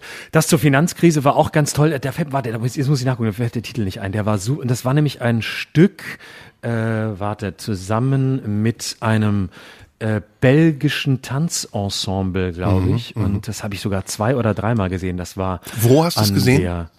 An der Schaubühne in Berlin war das. Schau oder Volksbühne? Äh, Trust, Trust hieß das Stück. Trust. Okay. okay. Ähm, da ging es so um dieses Finanzkrisenthema und das war unfassbar gut. Findest du die ähm, Schaubühne ähm, gut?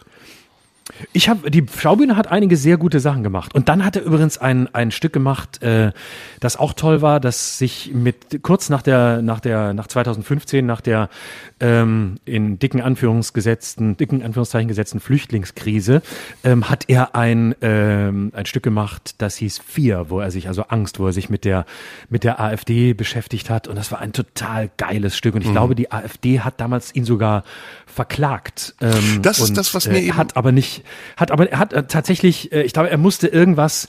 Es gab irgendeine Szene, wo Beatrix von Storch. Ja, und das ist das, was mir fehlt. Entschuldige, ja, also, ich, wenn ich da kurz äh, dich unterbreche. Also ich würde zum Beispiel das Theater auch wieder wehrhafter machen. Ich würde es aggressiver machen. Ich würde es ja. äh, diskutabler machen. Ähm, und ich würde zum Beispiel auch das, was in der aktuellen Politik passiert, zum Gegenstand des Sujets machen. Äh, äh Aufstieg und Fall der Alice W. zum Beispiel. Da könnte man ein wunderbares mhm. Stück machen, inszeniert von Florian Schröder. Ne? Also nicht diese traditionellen Theaterideen mit den Leuten, die sowieso im Theater sind, sondern mal jemanden reinzunehmen, der das auch nicht kann vielleicht und es lernt und in dem Moment viel roher mit der Materie umgeht. Oder ja. ne, dass man auch äh, kontroverser wieder wird. Das Theater ist nicht mehr im Leben. Das Theater ist mit sich beschäftigt, habe ich das Gefühl. Und die letzten Jahre, also es gab diese lange Phase, in der ähm, äh, die Sarah Kane Stücke gespielt wurden, äh, Psychose und so weiter und so fort. Ich weiß nicht, ob du die kennst. Äh, Elfriede mhm. Jelinek, Werner Schwab. Das war eine Phase, in der das Theater anfing, sich sehr mit sich selbst zu beschäftigen, sehr sprachlastig zu werden. Die Stücke wurden immer länger. Äh, Peter Stein inszeniert in Hannover äh, acht Stunden lang zur Expo. Ähm, und das ist mittlerweile so weit weg von dem, was in der Bevölkerung, in den Menschen, in der Jetztzeit, im Hier passiert, dass das Theater eine große Chance hätte, wenn es sich trauen würde, auch wieder in die Menschen, in die Gesellschaft hineinzugehen. Und der Letzte, der mhm. das gemacht hat, war Christoph Schlingensief. Der Letzte, der wirklich ja. Theater am Puls der Zeit gemacht hat. Wehrhaftes, kontroverses, diskutierbares Theater, das war Christoph Schlingensief. Und das wäre, wenn du mich fragst, ich würde das sofort machen. Wenn mich jemand Aber fragen würde, ich würde sofort, egal wo, würde ich Intendanz machen. Aber würdest du nicht René Polish doch auch dazu zählen? Also der war in meiner, in meinem Eindruck ja, sehr, natürlich. sehr stark gegenwartsbezogen. Er hat tolle Sachen gemacht. Polish, äh, es gibt viele. Armin Petras zum Beispiel, der vor Charmin Langhoff Intendant war, Maxim Gorki dann nach Stuttgart gegangen ist, mit dem ich hoffentlich vielleicht jetzt bald auch was zusammen machen werde. Äh, da gibt es ganz viele junge Leute. In, Im Moment zum Beispiel in Basel ist ein sehr interessantes Ensemble. In, in Hamburg nach wie vor. Hamburg ist eine, ist ein Epizentrum des deutschen Theaters. Aber ja, auch in Bonn. Auch, äh, ne? Aber äh, in Hamburg ist auch auch äh, Karin Bayer, die natürlich an, am Schauspielhaus, ne, die eine hervorragende Arbeit macht. Köln, genau, die sehr erfolgreich in Köln gearbeitet hat und drei Jahre, mhm. glaube ich, nacheinander Theater des Jahres geworden ist und jetzt seit Jahren, seit zehn Jahren ungefähr schon ähm, die Nachfolge von Tom Stromberg, glaube ich, war es in Hamburg, ähm, hat, der wiederum der Nachfolger von Frank Baumgartner war, nee, äh, Baumbauer, Entschuldigung, der, glaube ich, aus Stuttgart kam oder vorher war in Stuttgart jemand anders, der wiederum ja auch Harald Schmidt, da war ja mal eine Phase, nach Stuttgart mhm. geholt hat. Harald Schmidt hat ja in äh, Bochum zu Zeiten von Andreas Hartmann, der der Nachfolger war von Leander Hausmann, Warten auf Godot gespielt, den äh, Lucky mhm. in Warten auf Godot. Und dann ist er nach Stuttgart gegangen. Schirmer hieß der Intendant damals in Stuttgart. Und ähm, ja, das sind das sind tolle Häuser, das ist eine tolle Kultur und wir haben in Deutschland diesen Reichtum. Wir haben diese Theater in Ostdeutschland gab es seinerzeit so viele Theater wie nirgendwo auf der ganzen Welt. Selbst kleine Städte wie Zeitz, Zittau, äh, Zwickau hatten drei Spartenhäuser und all das ist im Moment liegt so brach. Natürlich auch durch Corona, aber auch durch die Trägheit des Theaters an sich. Also durch, mhm. die, durch diese innere Starre, die das Theater im Moment zu haben scheint. Und Polesch und solche Leute, auch wie Kresnik zum Beispiel, der in Bremen gearbeitet hat, das sind neue Leute. Das sind, also nicht, Kresnik nicht, aber das ist ein Wind, der ins Theater kommen muss. Und deswegen, ich würde das sofort mhm. machen. Das wäre für mhm. mich eine riesen Herausforderung. Ich wollte auch, ich wollte auch gerne, bevor wir weiter über deine, deine äh, Intendantenkarriere reden und danach vielleicht auch anfangen, weil noch immer. Ja, ja, wir müssen endlich das, anfangen. Scheiße. Ähm, das ist ein Problem. Aber jetzt reden wir noch kurz darüber, weil, äh, wenn wir schon hier Nerd Talk machen, ich wollte mal zwei, ähm, ich weiß nicht, wie bekannt sie sind außerhalb der Theaterszene, aber mal zwei Theaterautoren ähm, äh, erwähnen, die ich äh, sehr, sehr gut finde. Einmal Wolfram Höll, junger Autor, ja. ich weiß nicht, ob du den kennst. H-O-E-L-L geschrieben. Genau. Mhm. Ähm, hat ein mehrere Stücke gemacht. Ich habe eins gesehen bei den Autorentheatertagen in Berlin, die jedes Jahr im, im Deutschen Theater sind. Übrigens ganz Sehr tolle, zu empfehlen, eine, ja. eine fantastische Sehr Veranstaltung. Sehr. Mhm. Und auch das deutsche Theater, äh, eines meiner Lieblingstheater mit Ulrich Kuhn, der ein ganz toller Intendant der ist. Der in äh, Konstanz war vorher, genau. Der Kuhn, der jetzt ja. irgendwie 12, 15, einer der dienstältesten Intendanten Deutschlands ist. Ja, ein ganz toller Kopf, der in meinen Augen auch ganz viel von dem umsetzt, was du eben gerade beschrieben hast, auch in seinem eigenen Theater. Mhm. Sehr, sehr gut, sehr offen, auch verschiedenen Genres gegenüber ähm, und mit dem ich mal ein sehr, äh, sehr nettes Mittagessen hatte, zusammen mit Harald Schmidt und Gregor Gysi, als mhm. die beiden dann eine Matinee hatten. äh, da war ich eingeladen eingeladen und ähm, oder Harald war bei, bei Gregor Gysi zu Gast und da habe ich lange mit Ulrich Kuhn gesprochen und die machen die Autorentheatertage und da kommen eben auch ähm, Stücke von vielen anderen Häusern, die äh, dort eingeladen werden. Da kann man ganz viel sehen, ganz viel Überblick bekommen über das, was in der Theaterszene gerade so passiert. Und da habe ich ein ungeheuer berührendes Stück gesehen von Wolfram Höll, das heißt Drei sind wir. Ist ein fantastisches Stück und es geht um äh, ein, ein Paar, das ähm, ins Ausland gehen will. Sie ist schwanger und die wollen nach Kanada gehen und ähm, es wird äh, kurz vor der Geburt des Kindes wird eine seltsame, seltene Art von Trisomie diagnostiziert. Und ähm, das Kind äh, wird nur ein Jahr leben. Und dann gehen sie trotzdem nach Kanada.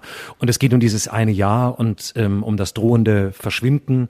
Und wie sie dieses Jahr ver wie sie wie sie dieses Jahr verbringen. Ich will gar nicht so viel erzählen, man kann es auch lesen, ist glaube ich auch äh, verlegt worden. Es ist ein ungeheuer berührendes Stück, ähm, ganz toll. Ähm, Wolfram Höll schreibt überhaupt tolle Stücke. Und der zweite ist ähm, ein Österreicher, Ewald Palmetzhofer. Ich weiß nicht, ob du den kennst. Nee, den ähm, kenn ich nicht. Der ist äh, auch ganz toll. Der hat jetzt tatsächlich vor ein paar Jahren zum ersten Mal was, äh, und zwar von vor Sonnenaufgang von Gerhard Hauptmann am Theater Basel inszeniert vor ein paar Jahren und äh, zuletzt was fürs Residenztheater in München gemacht und ähm, hat vor vielen Jahren, das war schon ein bisschen älter, aber auch äh, wunderbar zu, habe ich sogar, gibt's glaube ich auch im Fischer Verlag erschienen, fürs Wiener Burgtheater gemacht, zwei Stücke. Das eine hieß Wohnen unter Glas. Ah doch, den kenne äh, ich. Ja, ja, das Ganz ich. tolles Stück, vor allem ich, Text, ja, ja. ein ganz toller Text, auch, mhm. auch sprachlich wunderbar.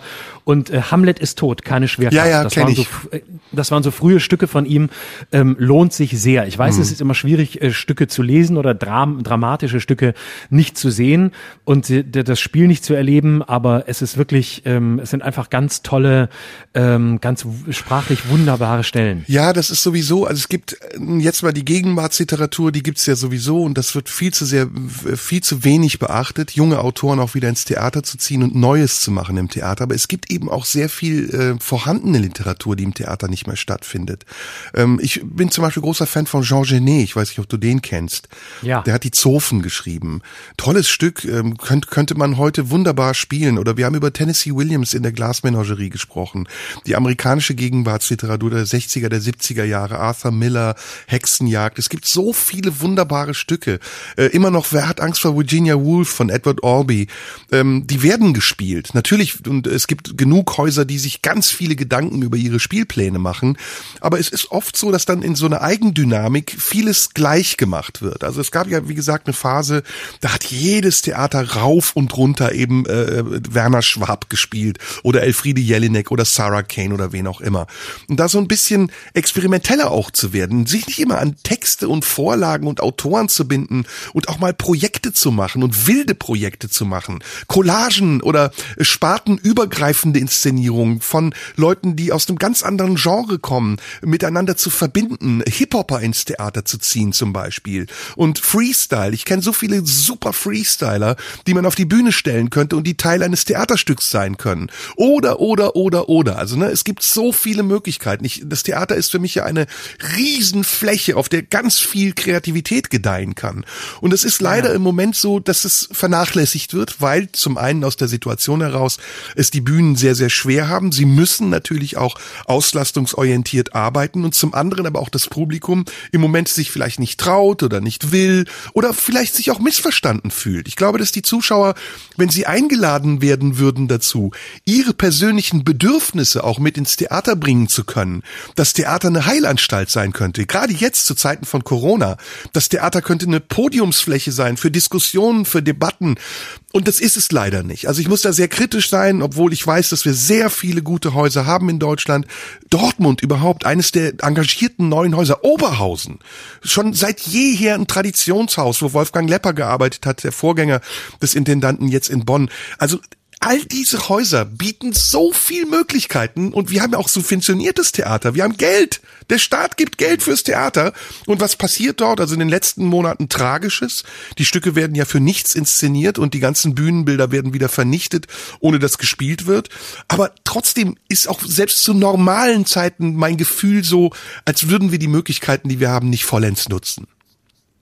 Ja, und äh, ich finde auch, es, es, es geht um darum, dass das, äh, das Theater äh, auch wieder wieder stärker Teil der ja Teil des der, der Debatte wird. Ja. Und das ist die große, das ist ja die große Chance. Also ähm, äh, das ist ja immer, man, da muss man wirklich sagen, dass das hat ja die Satire in den vergangenen Jahren, also unser Metier, äh, ganz erfolgreich geschafft, dass wir äh, wieder viel stärker oder das, was Satire macht, wieder, sofern sie angreift, deutlich häufiger diskutiert wird, deutlich häufiger plötzlich in einem Raum ist, in dem sie früher nie war. Also als die ersten Jahre, als ich angefangen habe oder die ersten zehn Jahre, die ich gemacht habe, äh, war es so, dass das immer immer sagte, ja, ihr, die die Kabarettisten, die Komiker, ihr steht halt irgendwie am Spielfeldrand und kommentiert das alles, aber so richtig satisfaktionsfähig seid ihr nicht. Also fragen muss man euch auch nicht. Und das hat sich ja komplett geändert. Und das ist ja auch schön, das ist ja auch gut. Also Humor ist ja nicht nur was, ähm, wo man um 20 Uhr hingeht und hat zwei Stunden Spaß und dann geht man wieder nach Hause, sondern das, da geht es ja auch letztlich um um die großen Fragen des Lebens, um die großen Fragen des, des, der Demokratie. Was wollen wir? Und das Gleiche sollte das, sollte das Theater auch machen. Und ich fand, äh, bis vor Corona, da war die Schaubühne in Berlin tatsächlich recht weit. Also auch gerade mit so Gesprächsrunden. Da hat Caroline Emke eine tolle, eine tolle Runde gemacht, regelmäßig am, am Sonntagvormittag, so eine Matinee. Ähm, am, am, B, am BE, am Berliner Ensemble hat Oliver Reese, der ja aus Frankfurt mhm. kam, auch einiges gemacht. Ähm, zum Beispiel eine, eine Runde, so eine, so eine Talkrunde mit Michel Friedmann mitgebracht, die er schon in Frankfurt mit ihm gemacht hat. Ähm, und äh, ja, also da ist echt viel, da ist wirklich viel, viel, viel drin und, und viel, viel möglich. Deswegen, ja, es wird ja auch ähm, viel gemacht, das muss man ja auch sagen. Also ja, ja, muss ja, ja, Fairness halber ja. sagen, ja. Aber ich, ja. was ich meine, ist was anderes. Ich meine, ähm, die Berührungsängste, die es eben immer noch gibt im Theater, aber auch ähm, gegenüber dem Theater, gegenüber dem Theater, gutes Deutsch, die Berührungsängste sind immer noch nicht aufgehoben. Und einer, der eben diese Schwellen überschritten hat. Das war Christoph Schlingensief, der eben mit Nazis, die Aussteiger waren, in Zürich Hamlet inszeniert hat. Oder der auf die Straße gegangen ist, in Wien Projekte gemacht hat, äh, dieses Containerprojekt oder das Wahlprojekt, was ja der Vorgänger war der Partei Die Partei. Das waren Ideen, die in die Gesellschaft hineingegangen sind und die in der Gesellschaft Diskussionen geführt haben und das Theater zum Teil eines öffentlichen Raumes gemacht haben, in dem jeder die Möglichkeit hatte zu partizipieren. Und davon hat sich das Theater entfernt. Also auch eine Diskussionsrunde mit Caroline Emke, so toll ich das auch finde, ist in einem abgeschotteten Bereich, wo Leute hingehen, die sich dafür interessieren. Aber das Theater übergriffiger zu machen und die Leute zu sich zu ziehen, indem du ihr Interesse wächst und sagst, hier ist der Ort, an dem du das loswerden kannst, was du sonst vielleicht auf einer Querdenker-Semo sagen würdest oder auf einer Montagsdemo. Hier ist der Ort, in dem du auch Widerstand bekommst, einen intellektuellen Widerstand für das, die Fragen, nach denen du suchst, die Antworten, nach denen du suchst. Das fehlt, weil das Theater im Moment aus meiner Sicht Fazit zu ängstlich ist. Und deswegen, ich würde zum Beispiel Leute ins Theater ziehen, die gar nicht aus dem Theater kommen. Das meinte ich eben mit Florian Schröder inszeniert. Oder äh, Helge Schneider. Helge Schneider ist eine, ein, ein Kraftwerk an künstlerischer, kreativer Energie. Und aus meiner Sicht verschwendet er sich für Klamauk. Das mag sein Metier sein, das mag sein Erfolgsrezept sein. Aber stell dir mal vor, Helge Schneider würde in, in Bayreuth eine Wagner-Oper inszenieren. Wie geil wäre das? Wie geil, wie lustig wäre das? Und da muss jemand kommen, der ihm das sagt, weil ich glaube, Leute wie Helge Schneider, kreative Menschen, die auf der Bühne stehen, auch wie Kabarettisten, wie Comedians, wir wären doch dankbar dafür, wenn wir noch mehrere Plattformen bekämen, auf denen wir uns ausdrücken können. Oder? Na klar, natürlich. Also das, das ist eine sehr, das ist eine sehr gute Idee. Das kann ich sehr teilen, weil ähm, wir müssen auch, wir müssen ja im Grunde ähm, auch als als Künstler unterschiedlichster Genres ähm, eine Front bilden. Und zwar nicht nur dann, wenn es darum geht, äh, dass das Novemberhilfen nicht ausbezahlt werden, das ist das eine, sondern auch außerhalb solcher existenzieller Krisen, wie wir sie jetzt gerade haben oder hatten, äh, sondern immer äh, und gemeinsam was machen, auch sich ausprobieren, zulassen, ähm, dass jemand aus einem Genre, aus dem er nicht kommt, ähm, etwas ausprobiert, etwas macht. Und ja. das machen wir viel zu wenig. Stattdessen ist da so eine ja sind da sind da solche solche Grenzen im Kopf ne ah, ja ich bin ja der äh, und deshalb äh, ja.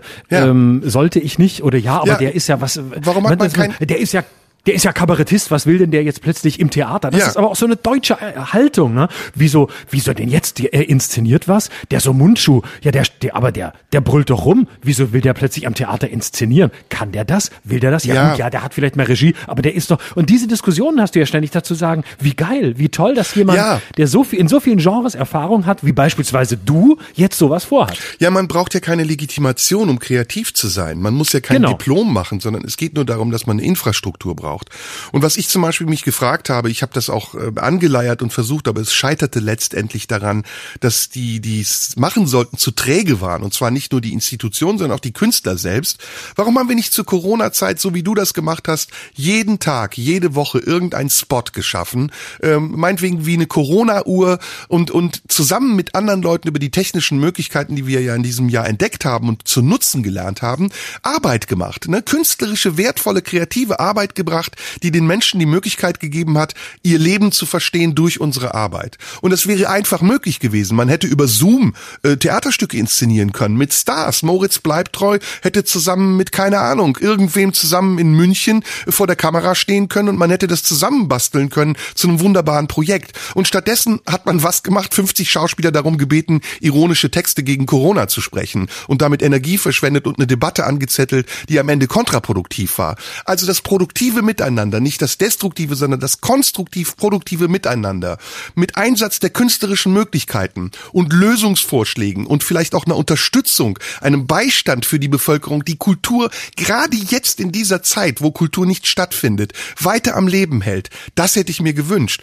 Und da hätte der, der Anträgerpunkt, da hätte der Ansatzpunkt und der, die Initiative von den Theatern ausgehen müssen, die sagen, wir lassen uns das nicht bieten. Wir sind zwar eingesperrt, aber unsere Kreativität ist nicht eingesperrt. Und unsere Kreativität ist frei. Und die erreicht die Leute auf welchem Weg auch immer, wenn wir diesen Weg einschlagen. Und das ist leider nicht gemacht worden. Oder zu selten. Oder Asche auf mein Haupt. Es ist an mir vorbeigegangen.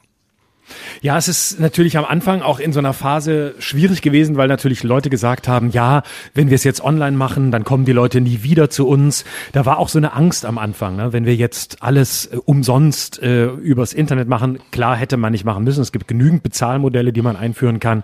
Ähm, aber äh, da war wahrscheinlich auch der Apparat an einigen Stellen zu konservativ und zu vorsichtig und ähm, wahrscheinlich auch zu ängstlich dem Publikum gegenüber, weil man dachte, na ja, die Leute, die ins Theater gehen, die wollen eben live im Theater sein und die wollen das nicht übers Internet sehen. Und immer wieder die Sorge, dass man ihnen quasi sowas anerzieht. Ja, heute gucke ich mir das irgendein Stück äh, in, in der Schaubühne oder im Schauspielhaus Hamburg eben mal übers Internet an. Und deswegen, ja, das dauert natürlich, bis solche, bis, bis solche Ideen dann wirklich reifen und bis sie umgesetzt werden. Gerade in dann doch ja oft trägen Systemen wie solchen, wie solchen Theaterhäusern. Die sind ja oft wie öffentlich-rechtliche Anstalten. Ja, ist ja so. Das braucht ja alles. Ne? Und da wollte, das ist die, die Frage, die ich an dich hätte, wenn du sagst, dass du dir vorstellen könntest, Intendant zu werden. Ähm, mehrere Fragen habe ich dazu. Erstens, ähm, würdest du äh, vor allem, wärst du ein Intendant, der sehr viel inszeniert, der also äh, versucht, möglichst viel äh, selber Regiearbeit zu machen? Oder wärst du eher ein Intendant, der versucht, den Markt zu überblicken, der eher, sagen wir mal, im Maschinenraum wäre, zu gucken, wo sind Talente, wo sind Autoren, der rumreist und die äh, an, ans Haus bindet? Beides. Ich war ja auch schon Theaterleiter. Ich habe mich nicht Intendant genannt, aber ich habe in Neuss das Kammerensemble geleitet lange Jahre und ich habe auch in Wuppertal gearbeitet und dort äh, war leitend tätig. Und ich habe sowohl als auch, ich habe inszeniert, aber mein Ziel war immer ein universelles Theater zu schaffen, in dem jeder alles kann, in dem der Schauspieler inszenieren kann und der Regisseur auch Schauspieler ist, in dem der Bühnenbildner vielleicht auch mal in eine Rolle schlüpft und der Musiker ein Bühnenbild macht. Und so war das in meinen Ensembles. Im, im Kammerensemble hat fast jedes Mitglied dieses 20-köpfigen freien Theaters, dieses Ensembles äh, im Laufe der Jahre inszeniert. Und dabei sind unglaublich spannende Projekte entstanden. Und ähm, ich habe irgendwann auch angefangen, mich zurückzuziehen, weil ich am Anfang wie am Akkord, am, am Fließband gearbeitet habe und innerhalb von zehn Jahren fast 100 Stücke inszeniert habe und irgendwann auch gemerkt habe, das ist übrigens eine gigantische Zahl. In einem Theaterleben schafft man vielleicht 30 oder 50 Inszenierungen und ich habe in meinem ersten Theaterleben schon über 100 Inszenierungen geschafft, worauf ich sehr stolz bin, was mir natürlich auch sehr viel Wissen verschafft hat und viel Erfahrung im Umgang mit Schauspielern. Aber irgendwann war es so, dass ich gemerkt habe, dass mir die der kreative Kern äh, wegschmilzte. Also dass es so anfing, sich immer wieder auf Ideen äh, zu erstrecken, die ich schon mal hatte. Und deswegen habe ich eine lange, lange mhm. Pause gemacht und erst ähm, vor drei Jahren dann wieder in Konstanz inszeniert. Ich wollte vorher eigentlich schon in Konstanz inszenieren gegen die Wand in der Strichfassung von Armin Petras äh, nach der Vorlage von Fatih Akin.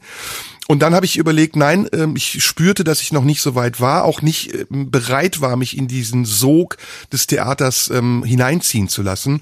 Und erst als ich das gemerkt habe, eben vor drei Jahren, äh, war für mich der Punkt gekommen, wo ich gesagt habe, okay, ich habe meine Auffassung von der Art und Weise, wie ich Theater machen will und wie ich mich durch das Theater verständlich machen möchte, wiedergefunden. Und das war auch so. Also diese Inszenierung in Konstanz, von der ich dir ja schon ein bisschen was erzählt habe, war für mich ein ganz, ganz spannendes und sehr wichtiges Projekt. Und es war auch nicht ohne Grund, dass wir damit so viel Aufsehen erregt haben, unabhängig davon, wo wir das gemacht haben. Viele haben gefragt, warum gehst du nach Konstanz an so ein kleines Stadttheater? Das war mir egal, weil ich finde, Theater kann überall stattfinden. Das ist die Idee, die ich dir ja eben gesagt habe. Theater ist hochgradig mobil. Theater braucht keine Fläche, die an einem Ort ist, sondern Theater kann sich bewegen, in den Menschen und mit den Menschen auch etwas bewegen. Und deswegen erster Teil der Antwort, ich habe das wiedergefunden und ich wäre auf jeden Fall jemand, der auch sehr gerne und sehr viel wieder inszenieren will. Und ich hätte viele Ideen für Stücke, die ich inszenieren wollte. Zum Beispiel Robinson Crusoe würde ich gerne als Bühnenfassung machen.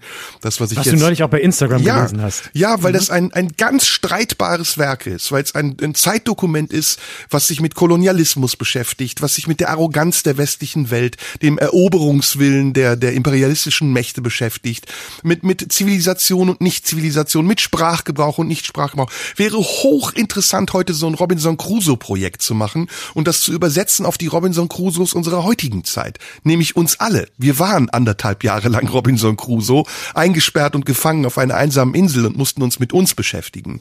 Also das zum Beispiel. Und der zweite Teil der Frage, ich bin der Meinung, dass ein Theater auch ein marktwirtschaftlich orientierter Betrieb sein muss. Wie ein Fußballverein. Du musst Leute ans Theater holen, die Energie haben, die Lust haben, die gut sind, aber nicht gebraucht werden und brach irgendwo liegen in ihren Städten und darauf warten, dass sie jemand anruft. Ich habe viele in meiner Sendung zu Gast gehabt. Leute wie Lu Lukas Grigorowitsch, ein fantastischer junger Schauspieler, der irgendwo mal an Burgtheater und was weiß ich wo gespielt hat und total unterfordert ist, den man überall einsetzen könnte. Oder Alexander Scheer, auch ein wunderbarer Schauspieler, der natürlich auch überall spielt und dabei ist. Aber eben diese Kräfte, diese Leute zu bündeln und daraus so eine Art Bayern München zu machen und international wettbewerbsfähig zu sein, denn das wäre jetzt der zweite Schritt. Das deutsche Theater ist oft sehr in Deutschland und die deutschen Stücke, die wir spielen, sind oft mit sich und mit dem, was wir hier erleben, beschäftigt. Aber rauszugehen und ein globalisiertes Theater zu machen und vielleicht auch mal Themen aus Südafrika, aus Brasilien, aus Australien, aus Papua-Neuguinea zum Gegenstand des Spielplans zu machen. Das wäre ein Theater, ein Welttheater, das ich mir wünschen würde. Und der letzte, der das gemacht hat, war Giorgio Strehler in, in Mailand. Ähm, Piccolo Teatro, wo ich auch war übrigens anderthalb Jahre. Der hat globalisiertes Theater gemacht. Und zwar auf Grundlage Folge eines sehr traditionellen Theaters. Dario Fo zum Beispiel, der ja auch in Mailand gelebt hat, war ein großer Einfluss auf diese Arbeit, der aber aus der freien Szene kam. Also wo nicht nur die Globalisierung Motor und Triebkraft dieser Theateridee war, sondern auch das Lokale und das, das, was eben im unmittelbaren Umfeld das Theater beeinflussen konnte. Und dieses ganzheitliche System, nochmal zusammengefasst, die Ideen der Stücke, die Schauspieler, die die Stücke umsetzen mit der Energie, die sie haben und das, der, der, die Ansicht auf das Weltgeschehen, das wäre mein Theater, was ich machen würde. Und du merkst, ich bin sehr äh, leidenschaftlich, während ich es dir erzähle. Ja, toll. Ich äh, kann das auch total sehen. Ich kann dich darin sehen und ich kann auch diese Theateridee sehr, äh, sehr sehen und sehr, sehr verstehen. Ich habe tatsächlich ja, im, als ich angefangen habe, so äh, als Jugendlicher oder so, ich, 17, 18 war, ähm, war ich auch in mehreren äh, Theatergruppen, in freien Gruppen, äh, die aber so für, für eine freie Gruppe und für Leute, die äh, ja noch keine Schauspielausbildung hatten, schon recht professionell war. Ähm, das war damals in Lörrach und wir sind sogar mit einem Stück mal zu einem Festival eingeladen worden ans Landestheater Tübingen. Das war eine Riesenauszeichnung. Äh, durften wir hinfahren und unsere, unsere Stücke zeigen. Und ähm, wir hatten eine ganz großartige Theaterpädagogin, die eben Regie geführt hat, ähm, die ich äh, bis heute sehr schätze, bei der ich unglaublich viel gelernt habe. Und wir haben ganz viel auch improvisiert. Es waren natürlich auch Jugendthemen. Ähm, das war klar, weil wir waren ja auch eine junge Truppe, die nicht professionell im klassischen Sinne war. Aber wir haben einfach, die hat uns spielen lassen und die hat uns improvisieren lassen. Die hat Texte mitgebracht. Äh, da war, da waren Sachen dabei. Ähm, die, ich habe den Zugang zur Philosophie über über Jean-Paul Sartre bekommen, weil sie einfach Sartre einen Ausschnitt äh, mitgebracht hat, den ich zu sprechen hatte. Geschlossene Gesellschaft. Wo wir sehr, Nee, äh, das war aus, aus die, nee, nicht aus einem Stück von ihm, sondern aus die Wörter seiner okay. Autobiografie. Mhm. Und äh, die, also wir haben zum Teil auch äh, aus, aus Passagen, ähm, die zu Stücken oder zu Teilen von Stücken verarbeitet, die eigentlich dafür gar nicht vorgesehen waren. Es war ein ungeheurer Fantasieraum. Ähm, und natürlich haben wir uns zum Teil selbst gespielt. Gehört alles dazu, gehört zur Entwicklung. Aber es waren sehr komische Momente dabei. Ähm, es wurden Talente gefördert. Aber im ersten Stück hat sie mich zum Beispiel, ich wollte ja vor allem unterhalten. Ich wollte Komiker werden. Ich wollte, ich wollte eigentlich möglichst, dass keiner auf der Bühne steht außer mir mhm. und ich viel reden kann. Und die hat im, im, im ersten Stück, das wir zusammen gemacht haben, quasi das Gegenteil gemacht. Die hat mich zu, zu dem im Stück gemacht, was ich auch war. Ein Typ, der mit seinem Körper nicht klarkam, der Außenseiter war, der nicht an Mädels rankam und der ungeschickt durchs Leben lief und hat mich so eine Rolle spielen lassen. Aber nicht mich selbst, sondern äh, natürlich verfremdet, in, in eine Figur verfremdet, aber sehr viel von mir. Und hat, ich habe so viel gelernt über mich selbst, indem die genau kontraintuitiv gearbeitet hat und mir nicht das gegeben hat, was ich natürlich gerne gehabt hätte, nämlich irgendwo in der Mitte der Bühne zu stehen und der Star zu sein und was Lustiges zu erzählen. Also eine ganz tolle Arbeit und vollkommen frei, sehr assoziativ ähm, und äh, also sowohl das Fremde in uns selbst hervorgerufen, als auch ähm, das, was einfach da war an Potenzialen. Und äh, das, das war eine ganz tolle, wertvolle Arbeit, die ähm, ja, die ich bis heute, äh, die ich bis heute sehr anerkenne. Wir ja. arbeiten uns bis heute zusammen, machen ganz tolle Sachen. Oh, und so habe ich immer gedacht, ähm, das ist, äh, ich habe vorher an so einer oder vorher an einem, äh, an einem, an einem humanistischen Gymnasium.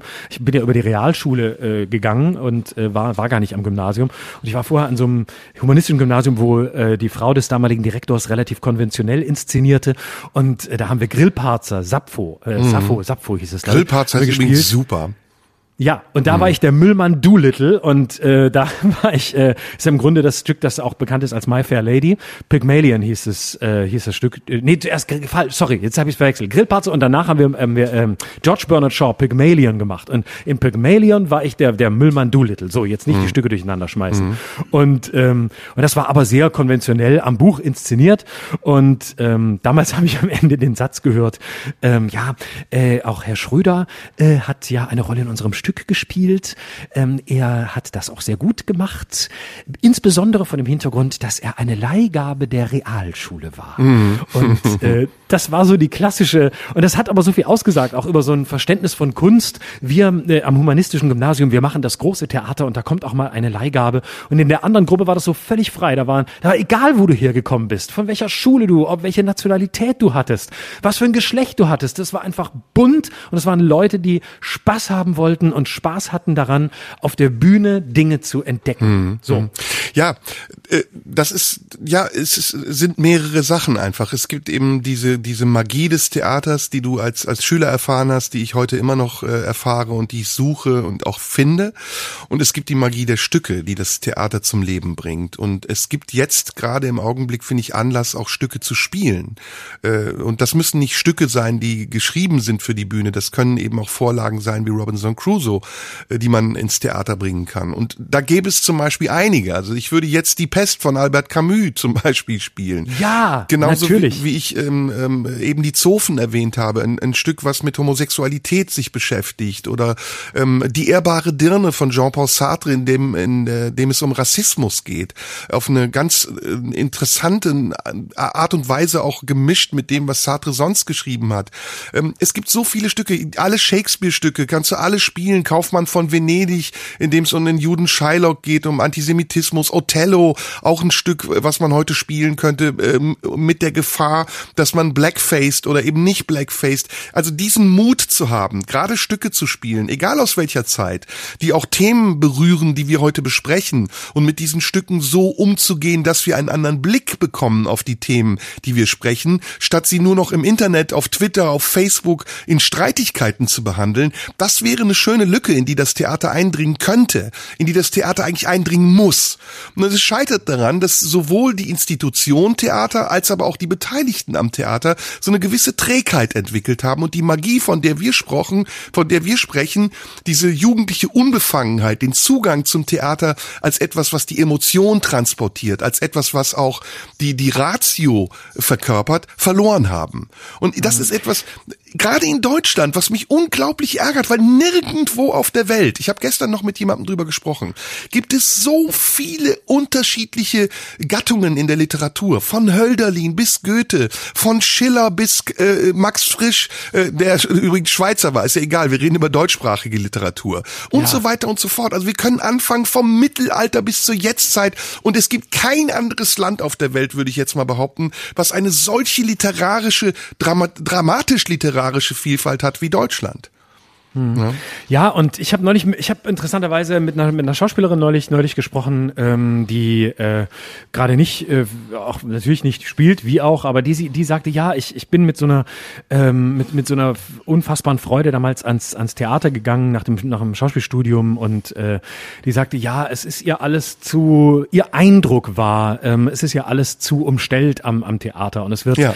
wahnsinnig viel geredet über ähm, die Frage, wer wer wird besetzt besetzt, wie wird besetzt, ist, ähm, ja, haben, sind wir sind genau sind wir divers genug und ähm, müssen wir ähm, nicht auch noch äh, jemanden aus Kambodscha ans Theater holen? Das das war so ihre These.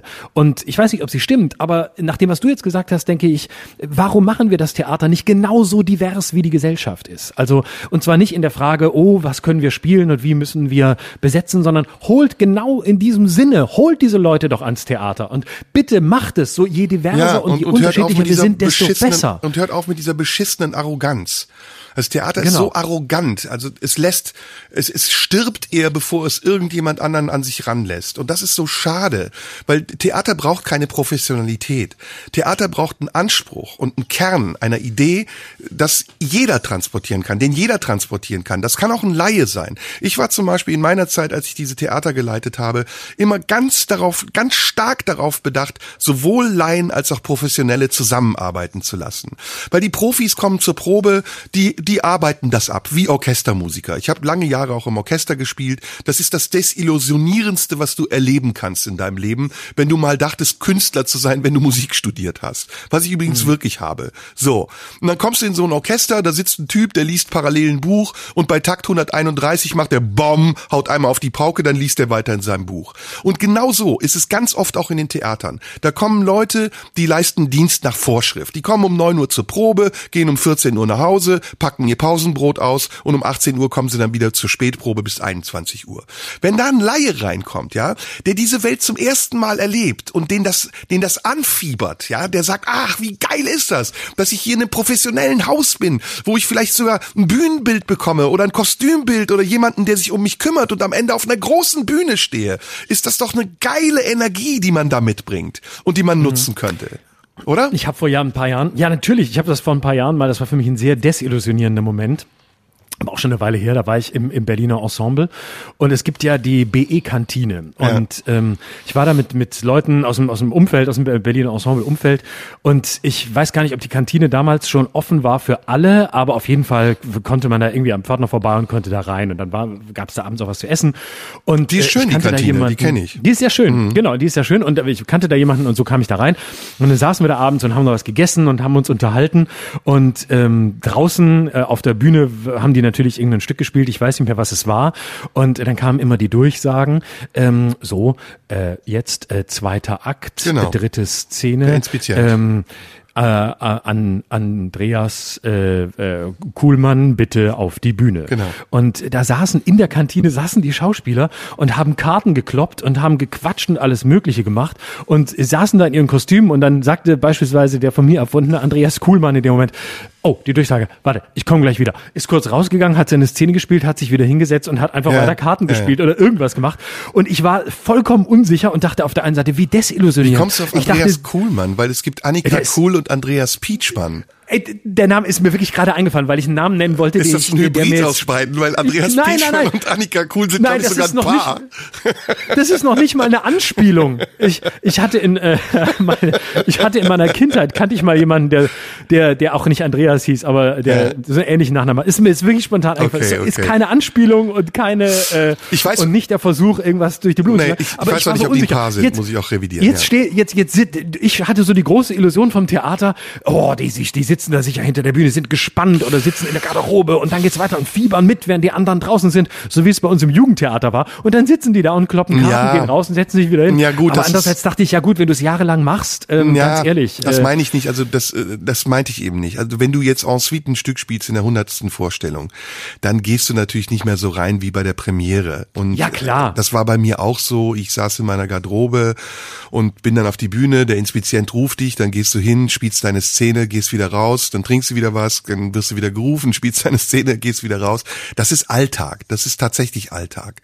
Aber du siehst eben bei den wirklich Professionellen, ich habe zum Beispiel mit Margit Carstensen gespielt in Bochum, die eine tolle Fassbinder-Schauspielerin ist, die kann dann auf Knopfdruck so in der Rolle sein, dass sie auch drin ist. Ja, die geht nicht raus und, und zockt das eben mal so runter, sondern die spielt das hundertprozentig.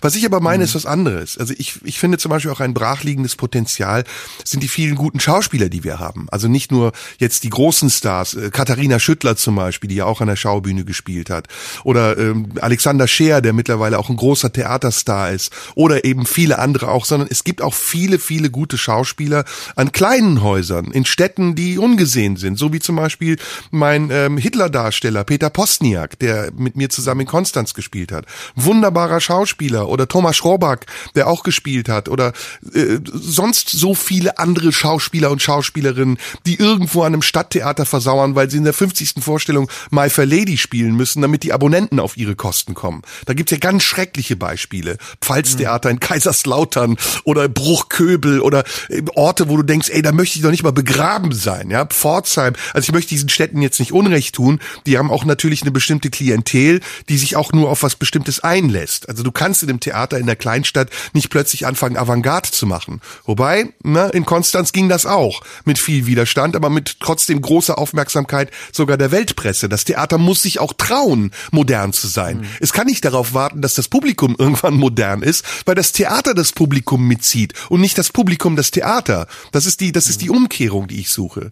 Wie gesagt, mhm. also wir, wir reden beide sehr leidenschaftlich und ich finde, das ist ein guter Beweis dafür, dass tatsächlich ja auch anders genug existiert, das zu tun. Und ich würde mir wünschen, dass vielleicht sogar durch diesen Podcast oder wo auch immer deine Initiative in Gang kommt und jetzt jetzt nach Corona, wo die Theater auch wieder öffnen werden, sich Gedanken darüber zu machen, wie sie sich in Zukunft positionieren, um auch solche Krisen zu überstehen. Denn das, was mich am meisten erschrocken hat an dieser Krise, muss ich ganz ehrlich sagen, war die Machtlosigkeit der Kultur gegenüber der Politik. Ja, das stimmt. Das äh, ist wirklich das, äh, was bleibt. Und äh, das ist äh, wirklich auch das, was nach wie vor nicht aufgearbeitet ist ähm, und was irgendwie so in der Luft hängt und äh, was jetzt halt mal so war. Aber ich habe auch nicht den Eindruck, dass es aufgearbeitet werden wird, sondern äh, es herrscht mindestens auf Seiten der Politik das Bewusstsein vor, ähm, wir haben doch getan, was wir konnten. Wir haben unsere November- und Dezemberhilfen bezahlt. Die sollen sich mal nicht, die sollen mal nicht meckern, ja. auch wenn viele die gar nicht bekommen haben und es völlig irrsinnige Grenzen gab, weswegen man sie entweder gekriegt hat oder nicht gekriegt hat. Und auf Seiten der Kultur ist natürlich auch die Gefahr, dass wir all das, und das gilt für viele andere Bereiche natürlich auch, dass wir all das, was war, jetzt schnell vergessen auch in der Euphorie, jetzt geht es wieder los, jetzt ist ja alles wieder möglich, ähm, jetzt müssen wir ja nicht mehr über die Vergangenheit nachdenken, ja, war schwierig, aber jetzt gucken wir nach vorn und machen die Türen auf. Ja, natürlich machen wir die Türen auf und gucken nach vorn. Das ist ja auch die komplett richtige Energie. Aber es sollte eben beides stattfinden, das nach vorne gucken und die Aufarbeitung dessen, was da lief, wie es lief und wie es vor allem zum Teil kolossal schief lief und wie auch die Kulturszene es selbst nicht geschafft hat, sich so aufzustellen, wie es eigentlich nötig gewesen wäre, um stark zu sein. So stark, wie sie ja mindestens was ihre Umsätze angeht, sonst auch ist. So, jetzt lass uns anfangen, indem du einfach die Sendung absagst. Das war Schröder und Somunchu am äh, heutigen Dienstag, dem 8. Juni 2021. Es verabschieden sich an euren Mikrofonen euer Flori und euer Serda. Und jetzt geht's los. Herzlich willkommen. Das war Schröder und Sumunju. Der Radio 1 Podcast. Nachschub gibt's in einer Woche.